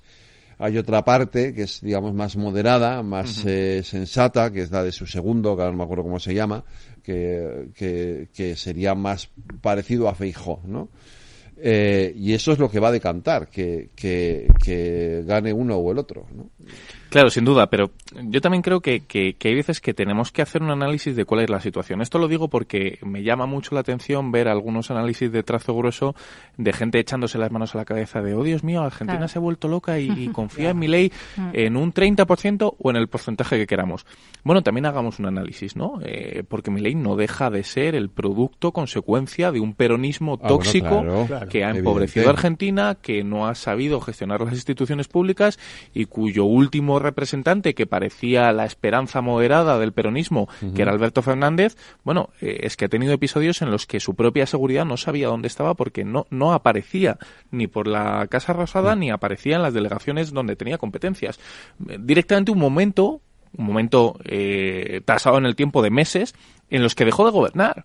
Entonces, eh, y casi era lo mejor que podía pasar, que dejase de gobernar. Entonces, claro, eh, mm, tenemos que entender mi ley como la consecuencia de, de la nefasta gestión del peronismo. Mm. Por lo tanto, cuando ahora nos enfrentamos a una situación dicotómica en la que tienes que elegir, como bien decía, entre susto o muerte, que viene perfecto en este contexto de Halloween, eh, entre lo malo o lo peor, pues la decisión es muy difícil. ¿Y por qué es difícil? Porque en el fondo es populismo, de una intensidad o de otra, pero es el mismo populismo que ¿qué es lo que hace? Apelar a los instintos más primarios, Sí, a la sentimentalidad, a las emociones, a sí. las emociones. Uno de forma más novedosa en un eje ideológico más novedoso y menos proclive, tradicionalmente, y otro haciéndolo de siempre. Porque vender la figura de Sergio Massa como un gestor cuando ha sido el ministro de Economía, que 140% ha dejado la de inflación en inflación. 140%, claro, sí. al 140%, pues, pues hombre, a mí como gestor público me Diez- genera dudas. 19 millones de pobres genera dudas. Argentina, casi el 50% Un de tipo la población. que ha sido jefe de gabinete de Cristina Fernández de Kirchner y cuando no la necesitó la despreció y cuando ha vuelto a necesitarla ha tirado de ella. Es el populismo sentimental. sea de un lado sea de otro, a mí me genera mm, una desazón tremenda. un- un- me genera unas, un senti- eso sí que me genera sentimiento de impotencia. Pero fíjate solamente un, de- un detalle. Eh, yo ayer pensándolo y es- le está dando vueltas a, a- a la cabeza diciendo, desde el punto de vista de la comunicación política como asesor, eh, viendo sobre todo las encuestas y la y dónde ha llegado este hombre, porque este hombre surge a partir de la, de la pandemia, de la situación de la pandemia y realmente se presenta para política, es un outsider de la política y es un logro, eh, es un mm, vence desde el punto de vista de todo, porque utiliza el populismo a la enésima potencia, por así decirlo, eh, ya no es Trump, ya no es Bolsonaro, ya no es eh, Do- eh, Johnson, no, no, no. Eh, las declaraciones que ha hecho a mí realmente, y dices, y esto es realmente, si eres consultor, si eres analista y les est- le estás asesorando, en esta sociedad en la que estamos viviendo, a los jóvenes, eso les gusta. Salían ayer, eh, les entrevistaban a los jóvenes y tenían muy claro que iban, como aquí puede ser cualquier partido también de, de la eh, de extrema derecha radical, o como, te como en Italia, en España, en, en España Vox, porque también est- están, están los extremos. Pero y no tan jóvenes. Cuando sacas un 30% de voto, te ha votado gran parte de la población. O sea, yo creo que en el fondo lo que hay es, eh, eh, en- desde una lectura muy marketingiana, un- unas necesidades no cubiertas durante un tiempo. Y eso lo hemos visto en muchos sitios. Lo hemos visto también en España. Cuando los dos grandes partidos de este país generaron unas demandas insatisfechas en el elector medio, pues surgieron nuevas formaciones políticas que cubrían esa necesidad, cubren un hueco. Y mi ley es el producto de cubrir un hueco de una carencia que el ciudadano, contrario al peronismo, sentía que, que nadie le cubría y, que no- nadie le ofrecía y que estaba huérfano. A favor del peronismo, o sea, también es que eh, gente de clases medias y trabajadoras le han apoyado. Hoy escu bueno, he leído últimamente, o sea, que hay un estudio en la Universidad de, creo que no sé si es de Pensilvania, que, que es- querían estudiar hasta dónde las minorías, los, las formaciones de las minorías consiguen ese porcentaje que pueden arrastrar a las mayorías. Y no es el 22, no es el 23, es a partir del 25%. O sea, él ha conseguido en primera en, en, en, en el paso el 30 y corregirme porque creo que era el 33 el 33%, 30, ¿no? el Me 30 parece. el 30%, perdona, Sí, sí, el sí, 30%, el 30. porque eran luego 28, Sí. 23, sí, el 30%.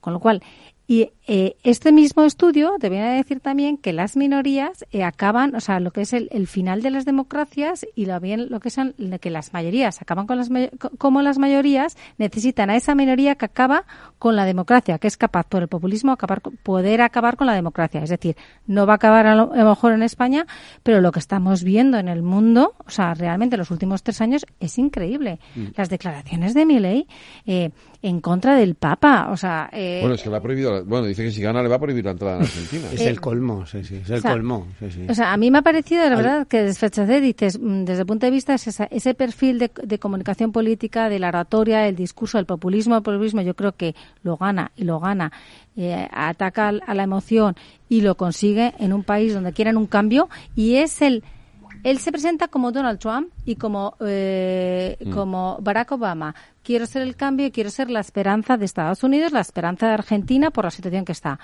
Vamos a ver qué es lo que pasa en la segunda vuelta, porque con el 6% el resultado de ayer, eh, uf, ha, ha, sido un ya. duro golpe. Ya, pero fíjate, a mí una de las cosas que me, siguiéndolo ¿no? durante la campaña electoral, una de las cosas que me llamaba la atención era, como decía, como dice a veces Aitor Esteban en el Congreso de los Diputados, ¿no? Mm. La purrusalda de ideas, ¿no? La purrusalda es un plato este en el que coges sí, todo sí. lo que tienes en la nevera, lo echas, Está lo cueces bueno. y te lo comes, ¿no? y es que, mm, eh, pues, ideas tan incoherentes, digamos, o tan contradictorias las unas con las otras, ¿no? Como es por una parte ser enemigo del Papa de la Iglesia Católica, defensor, sin embargo, del derecho a la vida contra el aborto legal, que es una cosa como muy, muy católica, ¿no? Aquí sí. está claro que lo defiende en España, ¿no? En España lo defienden los partidos que, que, que están completamente influenciados por la doctrina de la Iglesia, eh, por postulados eclesiásticos, uh -huh. ¿no? Pero luego, sin embargo, dice que se puede traficar libremente con órganos de un ser humano. Sí. sí, sí, sí, dicen, bueno, este, este tío está... Y se un, comunica con su perro. Es un pensamiento absolutamente con su perro muerto. Que es una cosa como muy de... No sé, no sé. Mm, eh, al final, un poco Allende lo que decías es que eh, Trump te parece un tipo serio al lado de este tío. ¿A, dónde hemos o sea, Trump es un tío serio, yo no me lo imagino Bolsonaro, que era un tipo hasta ahora, yo el que he visto, el más loco, en plena pandemia, sin establecer claro, ningún claro. tipo de medida restrictiva de la libertad ambulatoria, matando a su propia población a través de no protegerles, ¿no? Con el virus, pues es que ahora Bolsonaro parece un angelito en comparación con este tipo, ¿no? No sé, mmm, yo estas cosas sinceramente siempre digo lo mismo. A mí entre susto muerte mmm, no puedo elegir nada. Esto me produce un miedo tremendo. O sea, esto me recuerda y, y, y puede ser una exageración, pero siempre me recuerda a lo mismo. Años 30, Alemania. O sea, años 30 del, año, del Sí, siglo pasado, sí. Alemania. Es el fin de O las sea, democracias liberales, claro, como existían. sí. Y luego hay otra cosa, y es lo que has dicho tú antes, Federico, que es este partido no es un partido, sino que son dos partidos. Claro, como Vox en España. Eh, es decir, tiene una parte que es de tipo fascista falangista, Sí. es la parte obrerista, ¿no? Es la parte de anticapitalista, ¿no? Los bancos son un horror, las eléctricas, no sé qué, no sé cuánto. Nosotros trabajamos para el pueblo. Y luego tiene los ultraconservadores, que estos son los del ámbito más eh, católico, más... Pero que Aquí no, serían pero los que del no- Yunque. Los de, claro, pero que no son revolucionarios, Mm. que lo que quieren es que no cambie nada. Que lo que quieren es, pues, el, el poder del dinero, el poder de las grandes corporaciones, los ricos y los pobres, las diferencias de clases, etcétera. Esto termina implosionando. Lo hemos visto en Vox, claramente, como ahora se está haciendo con el partido, el ala falangista obrerista, en contra del ala ultraconservadora, liberal, entre comillas, si se puede utilizar esta palabra para un partido como Vox, ¿no? Eh, pero sí, sí, y, y esto yo al final creo que es, acabará pasando con, con, con mi ley igual. ¿no? Pues la verdad es que, hombre, desde, desde la distancia, algunos, pues efectivamente nos podemos echar las manos a la cabeza, pero también hay que ser condescendientes en ese, en ese tema. Es cierto que la situación de los argentinos es muy, muy drástica, muy dramática en muchos aspectos, niveles de pobreza, de, de inflación, económicos, y que ven en alguien eh, que por ahora parecía ajeno a, a, a, a, digamos, a la política tradicional, Mm. que puede traer algo diferente. Es que yo creo que hay muchos, cuando, cuando a muchos ciudadanos se le preguntaban por qué, decía, bueno, no sé si va a ser bueno o malo, pero por lo menos va a ser diferente. Entonces, y es sí, cierto, sí. y es que Claro, es claro. posible que cale ese discurso, incluso, Claro. como miraba antes, de, de, Están de, cansados de también. parte, de- sí, efectivamente, pero de ideas que, que pueden incluso ir en contra de sus propios intereses, pero esa parte la como que la desechan y se centran en aspectos que sí, que sí a ellos sí les puede interesar, como bueno, pues caldo vamos a romper. del populismo, en Sí, efectivamente, es eso, efectivamente. Y pero y sí es interesante también analizar un poco cuál es el más calado de votos de mi ley en este aspecto. Y es cierto que es cierto que eh, mucha parte de su voto es joven, que esto responde también a un cambio de lógica de, de antes de- del trasvase de las ideas, ¿no? Que era un poco más de padres a hijos. Ya. Yo creo que ahora esa lógica se ha invertido. Y es más de, eh, que eso también te dice ahora como, como muchos, muchas personas se, se, se interesan por la política o por, o por lo que sucede en, en el país, que es a través de las redes sociales. Yo creo que esa lógica ha sido inversa, ha sido más bien incluso de hijos a padres, de a través de, de vídeos de TikTok, de redes sociales, etcétera, que eso, que eso hay que decirlo, que es verdad que, que estos movimientos de populismo de, de ultraderecha lo hacen muy bien. Lo hace muy bien, claro. Lo manejan Claro. estupendamente. Bueno. Bueno, los de ultraizquierda también, ¿eh? que Eh, Podemos en su... en su también, El también, populismo en general cuida general. mucho estos Pero esos aspectos. códigos Claro, los- que son los mensajes simples. Las fábricas de mensajes sencillos. Son mensajes muy sencillos, simples de Stephen Bannon, que también Tú estuvo, que estuvo asesorando a, a Donald por Trump. ejemplo. Esta semana pasada habéis recibido todos el mensaje de que estábamos en alerta 5 antiterrorista, que era mentira. es, que era falso. Para crear miedo y para crear eh, Yo inseguridad. estaba, estaba Claro. ese día por la mañana en, en la tele, estaba Ana Samboal, que su marido es policía, y, y, y, claro, me dijo, mentira. Fue una cosa de ayer, eh, Claro, cuando, esto es falso, cuando los resultados de ayer, cuando ves a los candidatos, eh, cuando salen las primeras declaraciones, eh, Massa, ves una, a una persona ya que ves que es presidenciable, que realmente ya, hace un eh, discurso de, muy- "Voy a ganar las voy a ganar las elecciones", sí, sí. De, de unificar, de unir al, al pueblo Es argentino el que va a único- es luchar el único por el discurso que puede hacer. Claro, porque económicamente no puede, porque realmente los resultados Claro. que ha tenido son, son- son malísimos.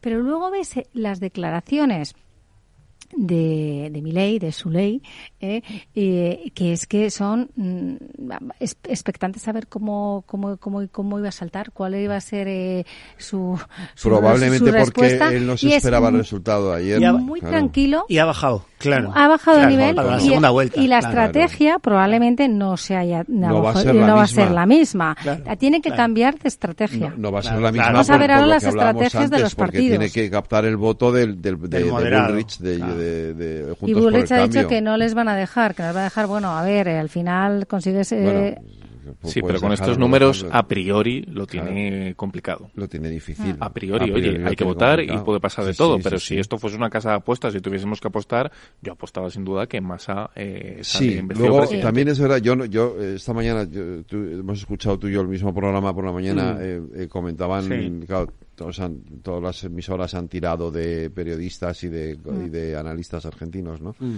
comentaban que no es eh, este Massa no es el mismo Massa que es que es ministro del gobierno de Alberto Fernández, ¿no? Porque claro, al final eh, Ahora. no es lo mismo, no, porque está él, como ministro está condicionado por por, por, por, Sí, por el un gobierno al que el gobierno pertenece. Pero él lo que está proponiendo, o sea, no, se habla no de peronismo, sino de que de un de una de una un paso más allá del peronismo con masa para superar precisamente ese ese, ese, que ese, ese, ese peronismo del que vive anclado Argentina desde los tiempos desde tiempos de los Kirchner, ¿no? Es que puede ser. eh, O sea, superar el kirchnerismo Sí, realmente. eh, eh, el, ma- el Macron latinoamericano. Sí, ¿no? algo así, eso Por- es, por eso es. El traerlo Macron, a- el Macron latinoamericano que al final lo que hará es eh, un gobierno de unidad que va a intentar eh, superar las viejas fórmulas del peronismo, Ya. eh, quizá abrirse más a un movimiento, algo más a un movimiento algo Yo más soy muy escéptico en ese discurso. Sí, totalmente, Soy yo totalmente también, yo escéptico, también, ¿eh? yo porque, también, yo porque, también. o sea, me parece un análisis totalmente legítimo, pero pero, es la creo única que alternativa que tiene Massa. sí, sí, sin duda. No tiene y es el discurso que tiene que hacer y ese discurso de mano tendida y de apertura generalizada y de, oye, eh, frente al miedo, frente al, al loco, frente al talibán, me tenéis a mí, que soy el, el institucional, Pero soy claro. el establishment. Ahora bien, que, eh, ya lo hemos So- visto. Soy el que os he Hola, llevado, eh, hoy me Lo contaba... hemos visto en acción. Bueno, que va a meter en el contaba- gobierno a me contaba todas las al principio del programa Laura Blanco eh, en su lupa dice que ya tiene unos amigos que se van a ir a Argentina dentro de una semana eh, y tenían que alquilar un coche y la empresa les ha dicho no, hoy no los lo puedo alquilar porque no sé lo que va a costar el coche la semana que viene. Claro, claro, claro, claro, claro. Claro, es que este es el problema de Argentina, que hoy compras una- un tomate y mañana ese tomate vale 10 veces más, ¿no? Sí, claro, Entonces, eso, ¿qui- ¿a quién responsabilizas de eso?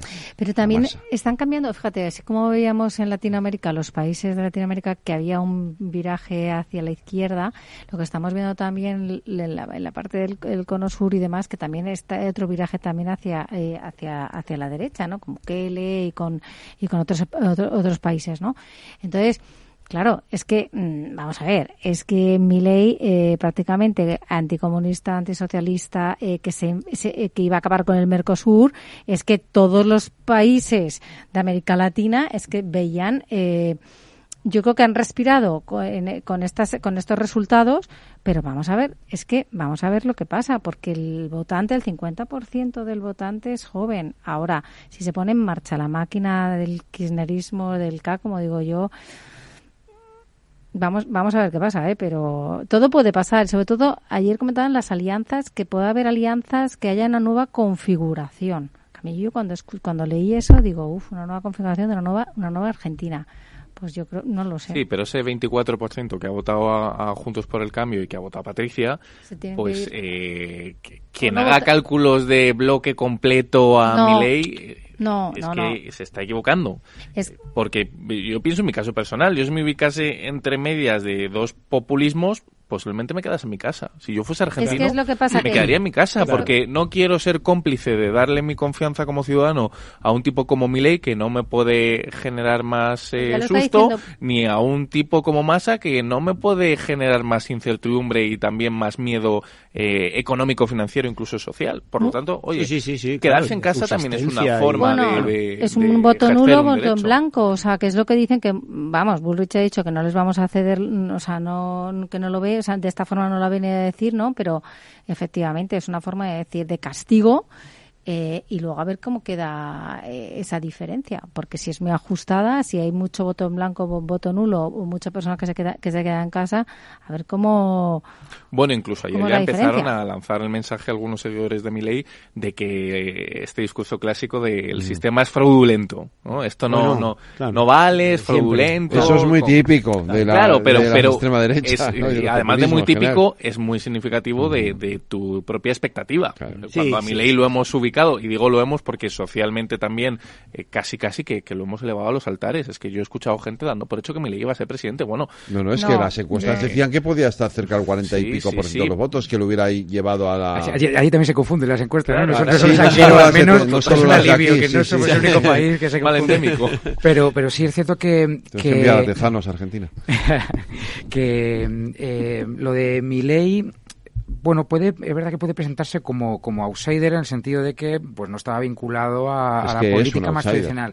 Pero en el aspecto ideológico representa también algo que sí estamos viendo eh, en muchos otros países, que sí estamos viendo en Estados Unidos, por ejemplo, que sí estamos viendo, o que Sí, hemos visto hace poco en Brasil, o incluso que aquí podemos estar viendo representado por Vox, o, hemos visto en o Hungría. cierta manera, o en Hungría, o de cierta manera dentro del PP con, con el ala más ayusista, que, que hoy, como bien comentabas, la, la- se ha mostrado eh, eh, partidaria de que, de que Milei gane, gane las elecciones. ¿no? Estamos hablando de un discurso y de un caldo ideológico bajo mi humilde punto de vista, un poco, bueno, un poco no, nocivo, porque eh, está hablando directamente de eh, que la ley del mercado, del mercado impere sobre todo lo demás. O sea, que incluso, que incluso las propias leyes, que incluso las propias legislaci- legislaciones normativas queden relegadas a las leyes del mercado, es decir, la ley de más fuerte.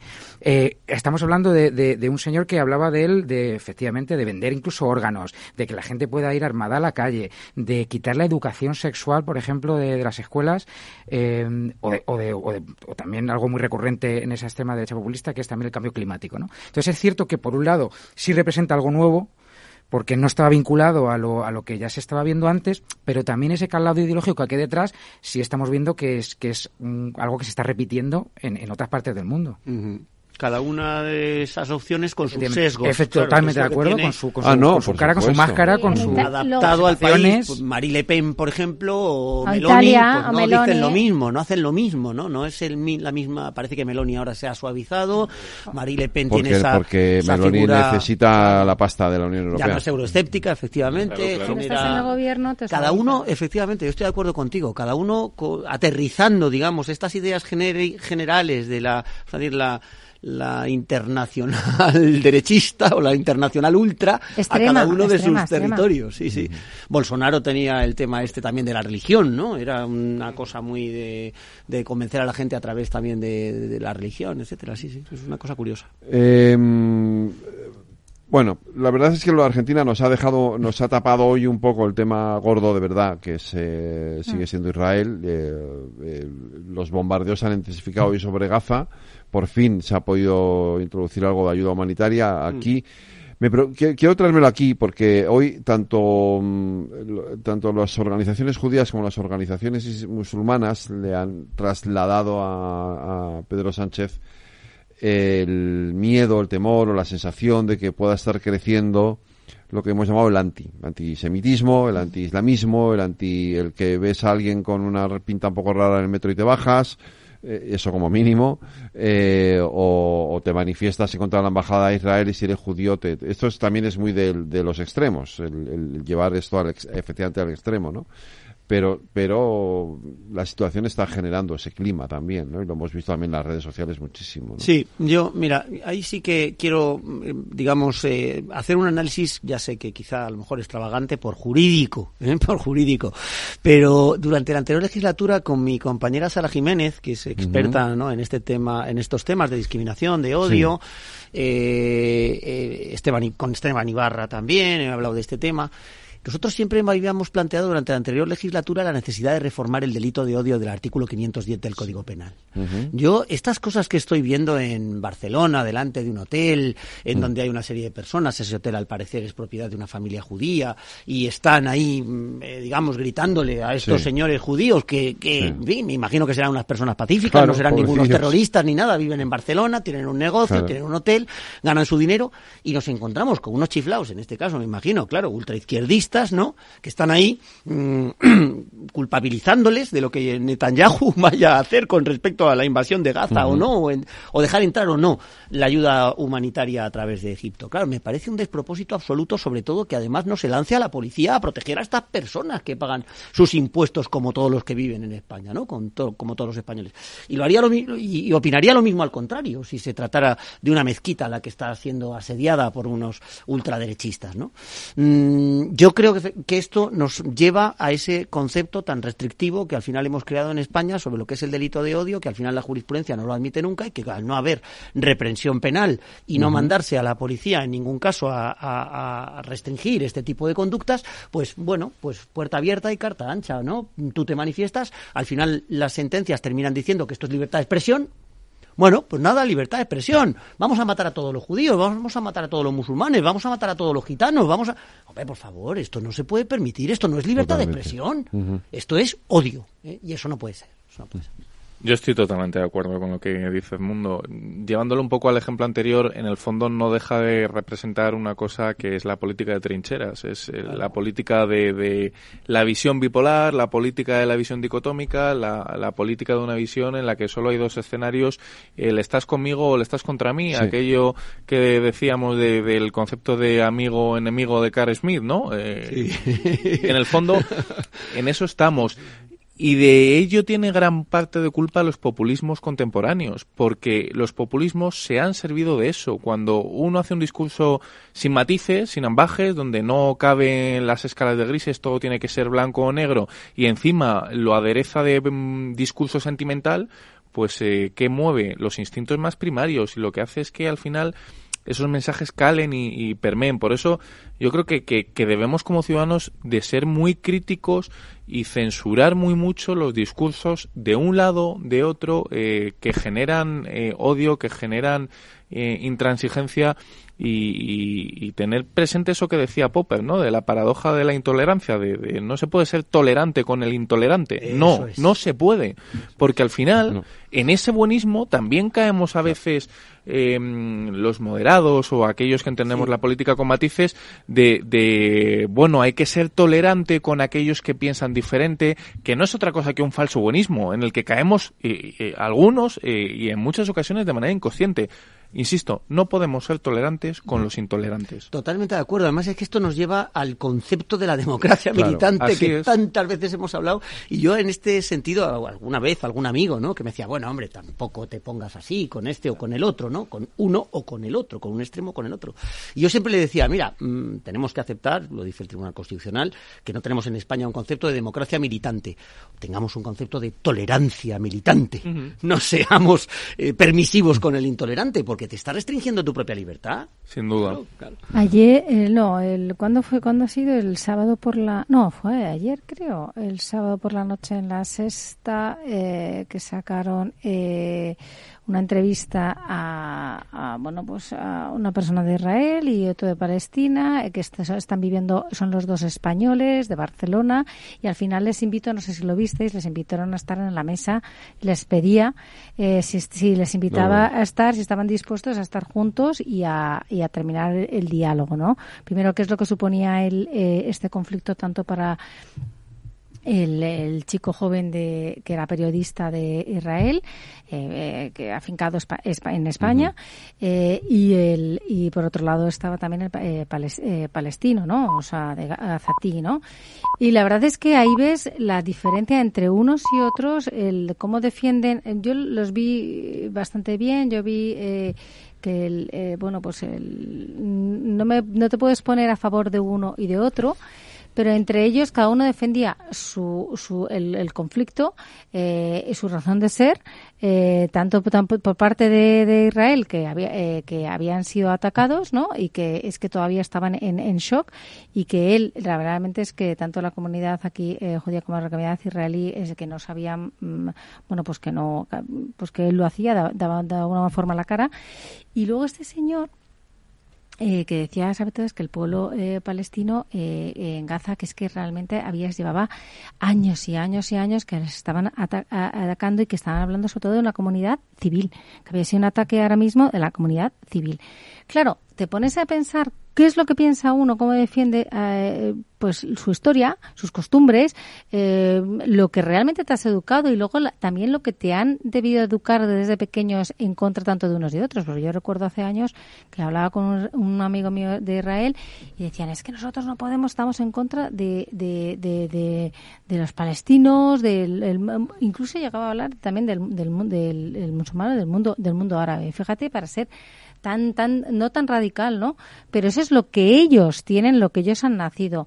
Y efectivamente yo creo que hay que ser eh, tolerante. Y lo que vimos en esa, en esa entrevista de la sexta fueron dos personas en un conflicto tan terrible que se está, mm, está ocurriendo en estos momentos, como dos personas mm, civiles, dos personas normales, dos, dos españoles, exponían sus razones, pero realmente eh, que ellos decían es que hay que empezar por nosotros, tenemos que nosotros dar el ejemplo. Yo no, yo no percibo como tal ese, ese debate, igual erróneamente, ¿no? Ese debate de, de los antis.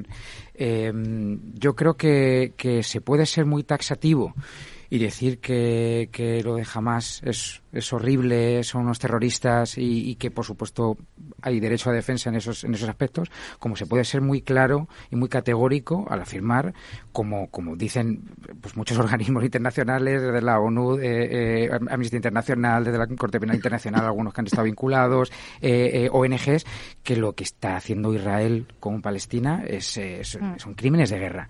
Entonces, parece que, que cuando dices algo así, pues eh, te pone una etiqueta, eh, pero, pero no, yo creo que siempre hay que estar del lado de los derechos humanos y del lado del derecho eh, internacional y, apoyar, en este caso, por ejemplo, estamos viendo que en algunos países, se comentaba antes, ¿no?, del, tema de la libertad de expresión.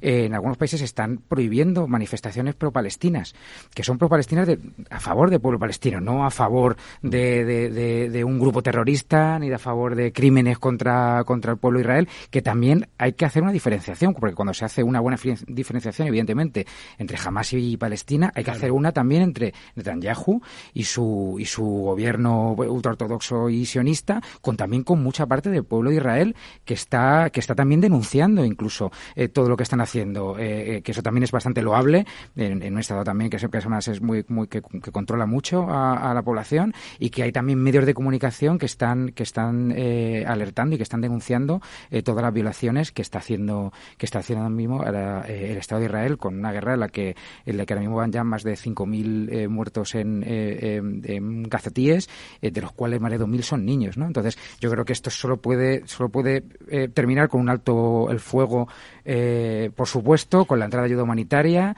y que y que y que por los dos estados puedan hacer una cohabitación pacífica y, esto España se ha propuesto el mundo para acoger esa conferencia de paz. Bueno, eh, nosotros, eh, acordaros que esto se inició en la conferencia de Madrid. Yo me acuerdo que era un chaval y, la, por primera vez en mi vida me 91, encontré... 92, ¿cuándo era? ¿O cuándo fue? Yo, 90, en los 90, me encontré mi ciudad llena de... con el ejército tomando mm. las calles, ¿no? Una cosa que, claro, te sorprendía, nunca habías visto eso, habías visto como mucho pues a la Policía Nacional, a la Policía Municipal y poco más, ¿no? Y ahí se estableció esa hoja de ruta. Yo estoy completamente de acuerdo contigo, Chema. Si es que no hay otra forma, no hay otro remedio. No se puede uno poner de un lado o del otro hay lado. Hay que ponerse del lado de las personas. hay que ponerse del lado de las personas. Hay que procurar que la gente no muera. Hay que procurar que llegue la ayuda humanitaria a Gaza. Y desde luego lo que hay que procurar desde el punto de vista diplomático, que parece que todo el mundo al final termina como mirando para otro lado, es el reconocimiento de las dos entidades. De, por una parte el Estado palestino, por otra parte el Estado de Israel, ¿no? Hombre, mm, a mí ahora, un poco en la línea en la que tú venías diciendo, lo que me duele es que jamás se salga con la suya, ¿no? Eh, por ese camino íbamos. En el momento en el que Egipto se empieza, y sobre todo Arabia Saudí, se empieza a acercar a Israel, y Marruecos ya había reconocido el Estado de Israel, y jamás dice, bueno, pues esto lo reviento de la forma más sencilla posible, que es entrando a sangre y fuego y matando y matando y matando sin parar, ¿no? Y claro, pues al final hay que ponerse también en el lado israelí, ¿no? no, decir, ¿cómo, ¿cómo voy a dejar esto yo que encima soy un Estado rodeado? Un Estado completamente rodeado, ¿no? Por, por enemigos que tratan de acabar conmigo, ¿qué voy a hacer?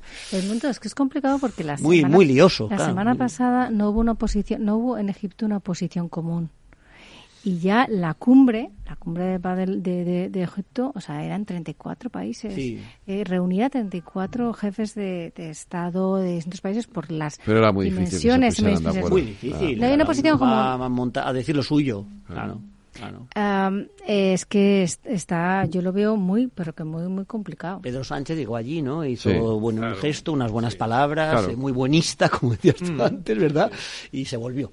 Claro, Bueno, pues, pero, está bien, si es que España no es una potencia protagonista en este conflicto, ¿no? Pero bueno, sí, quizá a lo mejor llega un poco tarde, pero también de agradecer este tipo de gestos que, bueno, pueden decir... que en comparación con Yolanda y en comparación con Podemos y en donde va países. No, no, no, bueno puedes echar tanta leña en esta situación, al revés, lo que tienes que hacer es tener una posición como los de la comunidad internacional y no que tu propio tu propio país y parte del, del, gobierno que empiece realmente a crear un conflicto y que y que y que haga que crear un conflicto no directamente negarlo, o sea, quiero decir que aquí aquí tenemos secretarios de Estado que niegan que jamás sea una organización terrorista, entonces partiendo de esa base, claro, decíamos eh, en Egipto eh, ha habido un esto sí, pero si el problema de la geopolítica es cuando en muchas ocasiones los dirigentes dicen una cosa, pero luego ejecutan otra.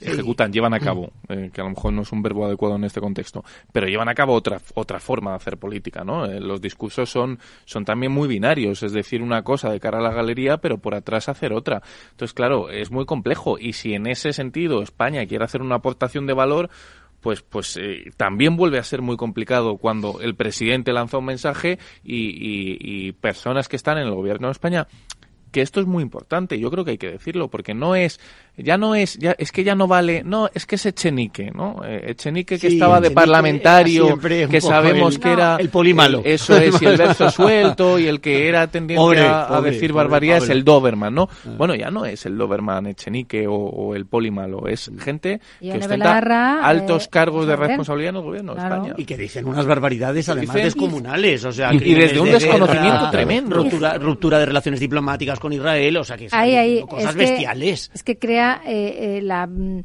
eh, o sea, realmente em, tacha la credibilidad del presidente del gobierno cuando va a Egipto en el mismo nivel que los otros jefes de Estado de otros países.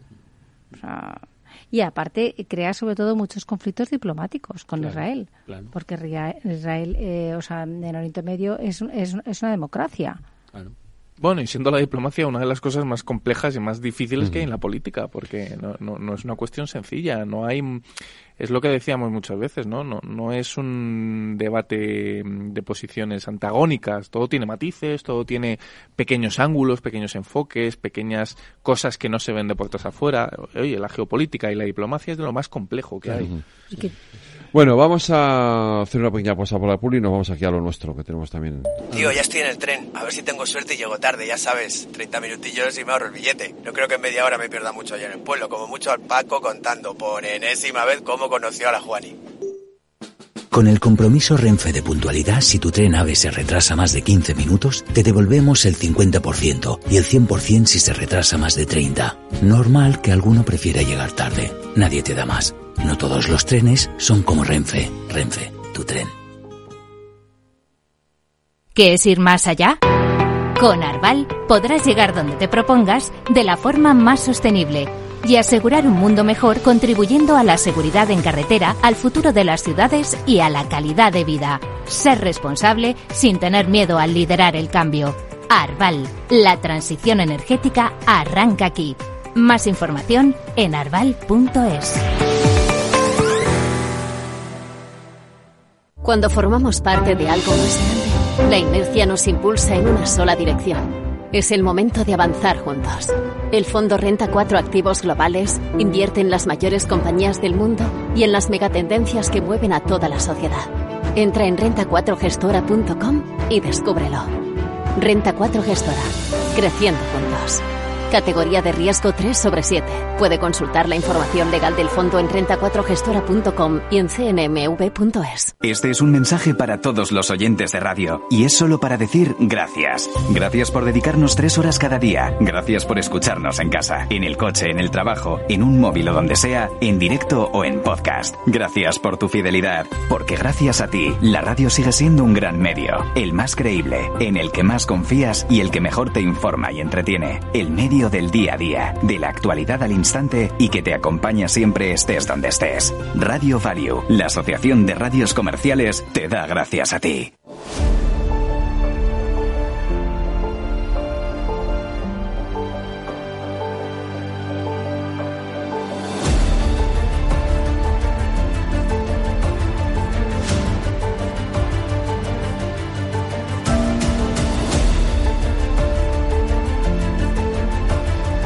Pues eh, vamos con nuestro último tramo de la tertulia. Eh, 20 días se cumplen mañana desde que el jefe del Estado, el rey Felipe VI, designó a Pedro Sánchez como candidato a la investidura eh, de la presidencia del gobierno y, aquí seguimos instalados en la parálisis, en la opacidad.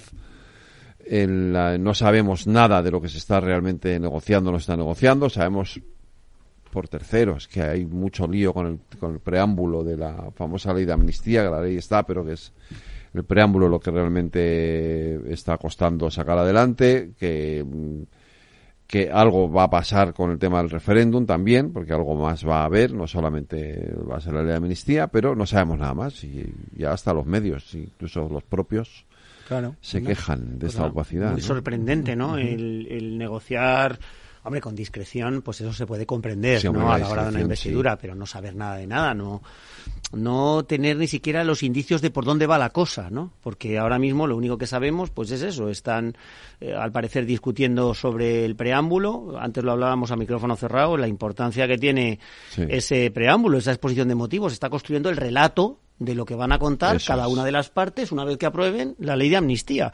Un relato que puede ser de una manera o de la otra con el mismo articulado que hayan negociado, que hayan pactado. Si es que en el fondo eh, eh, pensar que una ley de amnistía no es algo realmente mm, tan difícil. Hay que señalar el ámbito subjetivo, el ámbito objetivo y el ámbito temporal.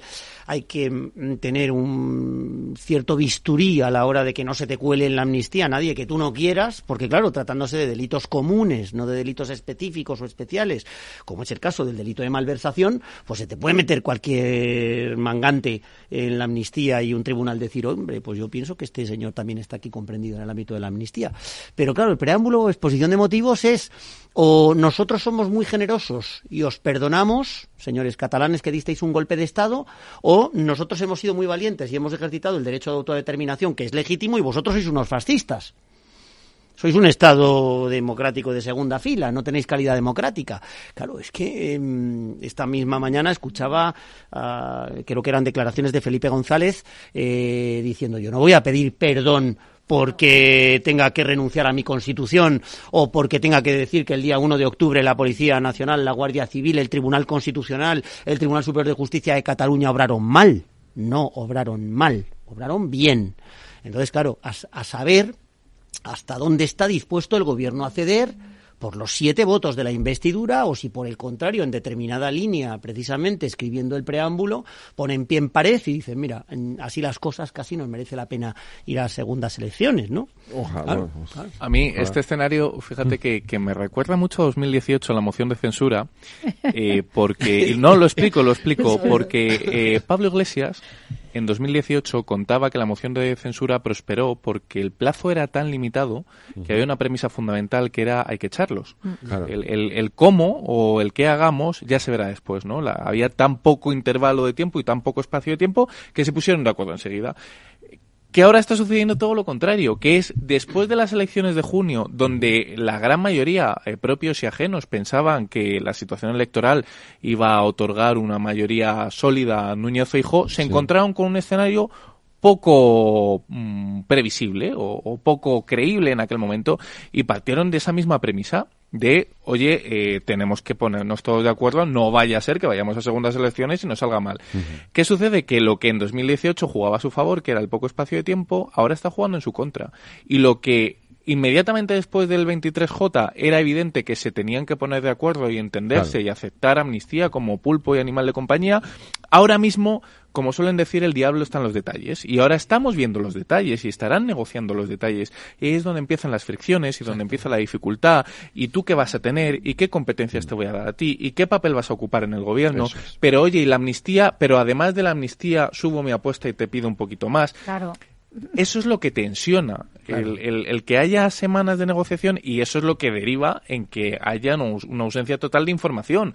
¿Por qué? Porque eh, se genera desconfianza, ¿no? Te- los, los participantes empiezan a mirar como, bueno, Chema que me ocultas, Edmundo, eh, Federico échame un cable, Allende, Claro, empiezan claro, a sospechar unos de otros, No todos se callan, no vaya a ser que, que- que- porque no hace tanto es cuando los propios independentistas decían, no, no, la amnistía, esto ya va de suyo, ya está totalmente apalabrado y negociado. Ahora ya no vemos esas declaraciones, ¿no? Yo creo que, que el componente temporal es, es lo que está jugando un papel determinante. Sí, sí, totalmente. La sí. Estrategia. Sí, sí. Eh, bueno, me, digo, me voy a remangar para que veas que no llevo ninguna carta, ni un revólver, ni nada, ¿eh? debajo En las de- mangas. En las mangas, no, no. Juego limpio, juego limpio. Eh, yo creo que, que, que puede ser que, que igual las negociaciones, es a lo mejor una visión muy optimista, ¿no? Pero yo creo que las negociaciones van por buen camino, en el sentido de, bueno, yo como periodista, sí, que estoy acostumbrado a, a este tipo de situaciones en las que cuando las cosas van mal, todo el mundo quiere filtrar, quiere mandar su mensaje y quiere ponerlo en la palestra. Yo yo por ahora interpreto que, que igual esto es porque las cosas van mejor de lo que, bueno, al principio sí parecían, luego ha intentado desviar un poco el foco y decir, oye, que, que, que también hay más cosas, que no solo es el tema de la amnistía, ¿no? Pero yo creo que eh, por ahora van, eh, van bien. La cuestión es cierto que el tema de la temporalidad, ¿no? De, de sobre todo que ahora en, en poquitos días tienen que eh, hacer dos líneas argumentativas coherentes de cara a los electorados. Por un lado decir, estamos perdonando un delito y estamos permitiendo que ustedes puedan volver a la gobernabilidad o a la política dentro de, la Constitución, aunque defendáis otras ideas. Y por el otro lado de la moneda está el al decir, no, estamos ganando el pulso y vamos a continuar eh, con, con nuestras ¿no? con nuestra línea ¿no? yo yo yo creo o, o- quiero pensar que es más bien la primera que, que, que es más bien eh, el, el decir no vamos a vamos a traeros de vuelta a la legalidad y pero eso sí, dejando a un lado el tema unilateral, ya veremos. A mí, so- sobre todo, lo que más me preocupa no solo es de cara, de cara a, esta, a esta investidura, sino el día de mañana, porque yo creo que esta investidura va a salir, eh, creo que la ley de, de- amnistía se, hará y yo creo que este gobierno echará a rodar dentro de dos, tres semanas cuando sean las elecciones. A mí lo que más me preocupa será el día después. Eh, si, si realmente el, eh, va a haber varios años eh, de estabilidad en los que se puedan aprobar presupuestos, en los que se puedan sacar leyes importantes que, que necesitamos eh, eh, en este país, eh, y eso a mí ahora mismo lo que me genera más dudas. Claro. Es que llevamos 23, 23 de julio, de julio, tres meses. es que tres meses eh, de paralización y de mm, y parece que la sociedad eh, está anestesiada. Parece ser que hemos tenido eh, un 28M, eh, realmente que luego hemos tenido un 23, eh, un 23 de julio, unas elecciones no, no esperadas, y llevamos tres meses, tres meses completamente paralizados.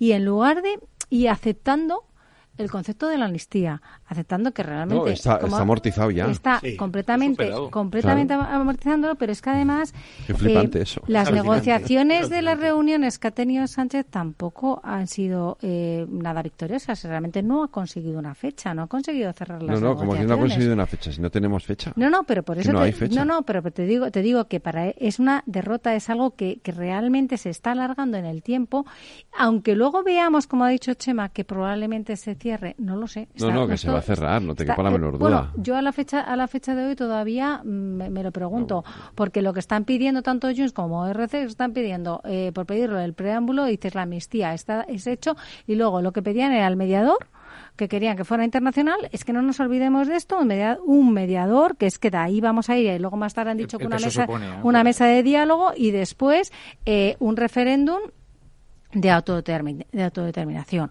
Porque de la ley de amnistía va- vamos a pasar después, más tarde, en lo que es en el gobierno, cuando se constituya gobierno, si hay investidura, o un posible. Lo que dijo, ¿os acordáis, Miguel Iceta? O sea, no será ahora, Sí. sino que serán dentro de 10 años. Cuando pues es que se ha adelantado. 60%, No, justo, pero es que, es que se ha adelantado, claro, se ha dado el, el tiempo, porque están pasado cuatro años, cuando él lo, lo comentó. Sí, sí. Eh, podamos dar otros cuatro con el gobierno, que sean siete. Ahí está, es que estamos ahí Pero en el tiempo. 60%, 60% no lo van a tener nunca. Pero Claro, claro, pero es como dice Allende, pues es que es ponen adelantado, efectivamente, y esa única solución o única posibilidad es un referéndum, un plebiscito respecto a una reforma del Estatuto de Autonomía, para que únicamente total. voten los ciudadanos catalanes, que es lo que quieren ellos, ¿no?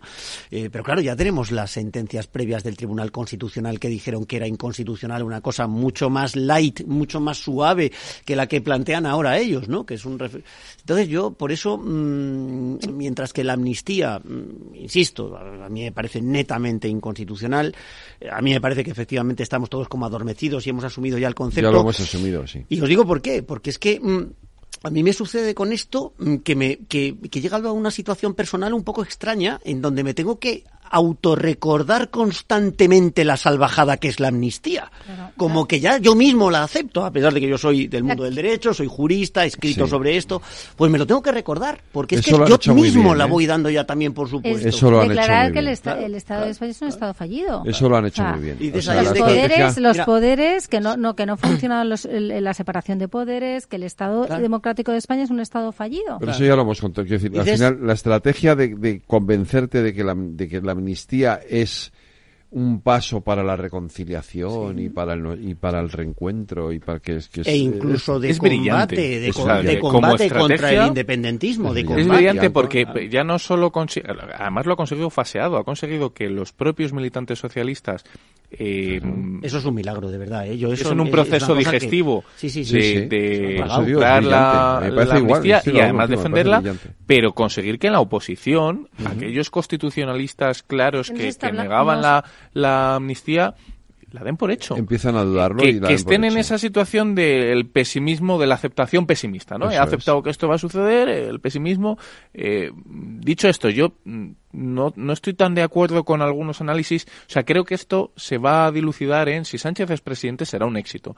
Dará igual si ha tardado más o menos, que yo tampoco creo que este proceso se esté alargando en exceso. Si hacemos, echamos la vista atrás, eh, en el 15, en el 16, en el Oye, 19. Rajoy estuvo tres meses en funciones. Por eso digo que, que los plazos, desde que no hay un bipartidismo claro, los plazos son los que No, son. si- eh, si eh, la- las si la- negociaciones son las que son. Para, para mí la contradicción es todo lo que le dijeron la fijó. Mm, Ya, que había Claro, estado casi claro, claro, había no, sin duda. Dilapidando un tiempo claro. precioso. Claro, había ralentizado claro. Pero, claro, es que estamos partiendo de una base de, de quien eh, tres días antes, tres días, eh, no digo tres años antes, tres días antes de las elecciones estaba negando la amnistía, que Sí. es Pedro Sánchez. Es que el viernes previo a las elecciones, en una entrevista, en la última que dio, negaba la amnistía. Negaba la amnistía. negaba. Por lo tanto, yo ya, el que se critica y que no, eh, y creo que también tenemos que poner sobre la mesa un elemento más, que es los partidos catalanistas o, nacionalistas catalanes que son muy proclives en su propio ecosistema de la Generalitat catalana de llevar las negociaciones hasta el extremo, hasta el final. o sea, la política catalana siempre los plazos se han apurado hasta el final, porque entienden eh, esa lógica negociadora como, bueno, el desgaste, ¿no? Eh, te voy a llevar hasta, hasta la esquina hasta que me supliques que te tire la toalla o que te dé la botella de agua, ¿no? Y están acostumbrados a esa negociación. Pero, no, pero no puedes tensar la cuerda tanto, quiero decir, porque al final eh, puede ser que la rompas. Sin duda, sin duda. Cuando al final sí es cierto que partes de la base de, que al menos están de acuerdo en el que tanto PSOE como partidos independentistas o catalanistas, soberanistas, etcétera, lo que no quieren es que gobierne la derecha. Con lo cual, partiendo de esa base, sí parece factible que puedan lograr puntos de, de, acuerdo. Eh, luego es cierto que, justificarlos, justificar las incoherencias y los cambios de opiniones eh, diversos. Y luego sobre todo también también cada uno tiene tiene tiene que, enmendarse y tragarse algunas palabras también, también desde el punto de vista de, de, los partidos independentistas que también tienen que decir a su electorado, oye, que seguimos con nuestras consignas y que nuestro y que el voto que nos habéis que nos habéis dado se, sigue eh, continuará a pesar de que, oye, cada vez el, apoyo electoral parece que merma eh, a diferentes elecciones. ¿eh? Yo solamente un matiz. El silencio del PSOE también le pasa factura a sus propios votantes. Este silencio también está, va a pasar factura a sus Pero no tiene elecciones.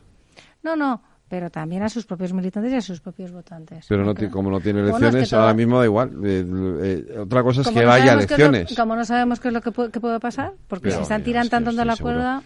Eh, dicho eso, eh, 90 días, cerrojazo parlamentario, Edmundo, y esta es la parte más, para mí, más eh, increíble, o sea, que estemos así. Y muy incomprensible, además, porque aunque exista esta situación en donde con un gobierno en funciones, efectivamente parece pues que no hay que someterlo al control de los miércoles, etcétera, lo que me resulta inexplicable es desde luego que no se hayan constituido las comisiones. Ni siquiera. Es decir, tal como está el mundo, eh, lo hemos comentado en los temas eh, precedentes, hemos hablado, y pues, se, nos, ha olvidado Ucrania como consecuencia de lo de Israel, eh, eh, todos este, estos problemas que tenemos, y no hay un ministro que esté compareciendo en la Comisión de Asuntos Exteriores o en la de Justicia o en la de Economía o en la que fuera para dar cuenta a la sociedad española de por dónde va a ir el gobierno, aunque esté en funciones dentro de sus competencias limitadas en este tema o en este otro. y tú has dicho antes también una cosa que me ha hecho gracia y es que hay veces, por, poner el ejemplo de Argentina, ¿no? Y es que hay veces que no se sabe bien si es mejor que el gobierno gobierne o no gobierne, ¿no? Porque parece como que, parece como que el país va solo cuando no tiene gobierno, ¿no? Que, que, que lo hacen tan mal al final, ¿no? Que al final casi... Eh, pero bueno, aparte de esta de este chiste, eh, dar explicaciones, aparte de que gobiernen o no gobiernen, mmm, hombre, me parece fundamental, ¿no? Que si el, por lo menos el ministro de Asuntos Exteriores comparezca en la Comisión de Asuntos Exteriores explicando la posición de España en el conflicto conflicto árabe-israelí, hombre, sería lo mínimo, ¿no? Em, de esa forma, no habiendo pues la cosa más em, fastuosa de la sesión del miércoles, que es mucho más atractiva y es más bonita en el pleno, etcétera, y más espectacular, hombre, por lo menos en las comisiones. Por lo menos las comisiones. ¿no? ¿Sabes lo que pasa? Que ah. con toda la revuelta del conflicto que han tenido la semana pasada, con la, la posición de la coalición del gobierno, también el, el el ministro de Asuntos Exteriores también eh, que compareciera en el Congreso de los Diputados, claro, es que a ellos en plenas negociaciones que tengan una parte de su gobierno que entre en conflicto, quizá yo creo que por eso, porque yo creo que si hubiese Pero a mí me da igual, como ciudadano, yo, sigo queriendo a ellos no les conviene, problema. No, no, les conviene. no, les conviene. ahora, pero yo fíjate, yo creo que sería todo lo contrario, o sea, es, si estás en funciones, pero sigue funcionando, tienes que dar tienes que dar eh, responder a los ciudadanos. Yo estoy expectante con eh, esa proyectada reforma del reglamento del Senado que plantea el Partido Popular para potenciar los poderes de la Cámara Alta, donde ellos tienen la mayoría absoluta, y, a ver qué pueden hacer, porque no pueden limitar lo que pone la Constitución, como es evidente.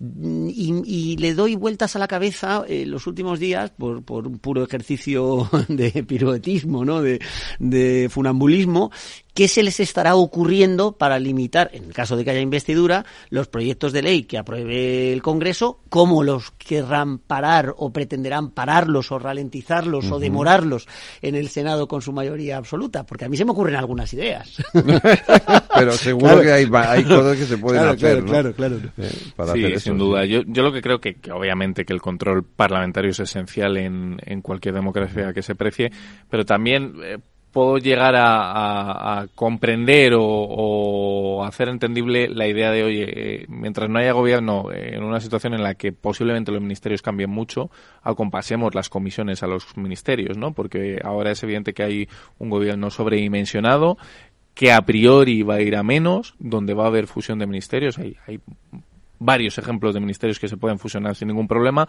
pues bueno, pues a lo mejor lo que tiene criterio o tiene sentido es esperar a, a compasar esa configuración parlamentaria a las propias comisiones.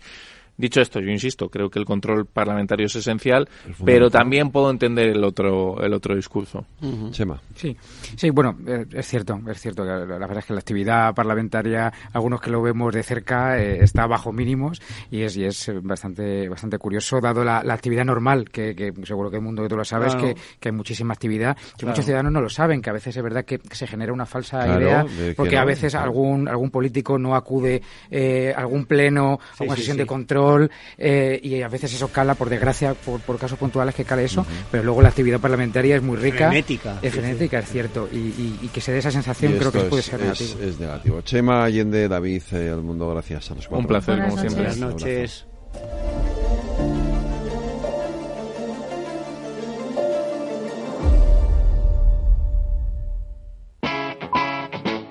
Capital Radio. Wall Street cotiza con signo mixto este lunes después de cerrar una semana bajista marcada por el conflicto de Oriente Medio y la subida en los rendimientos de la deuda pública. Los dos factores que han venido lastrando el comportamiento de la renta variable, el repunte de los tipos de interés a largo plazo y el conflicto de Gaza, van a seguir teniendo un papel fundamental en el comportamiento de las bolsas. Hoy, sin embargo, en el Nasdaq, eh, los buenos resultados de Amazon están tirando eh, de esa de esa bolsa en eh, sentido positivo.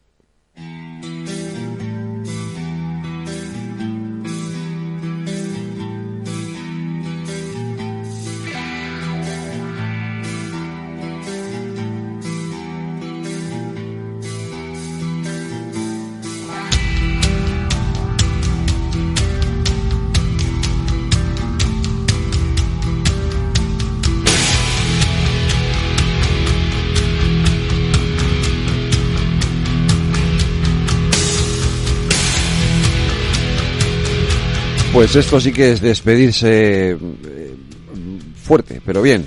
A ver, un 23 de octubre de 1964 nacía en California, en Estados Unidos, atentos, Roberto Agustín Miguel Santiago Samuel Trujillo Veracruz, más conocido como Robert Trujillo, músico norteamericano de obvia ascendencia mexicana y actualmente el bajista de la banda Metallica.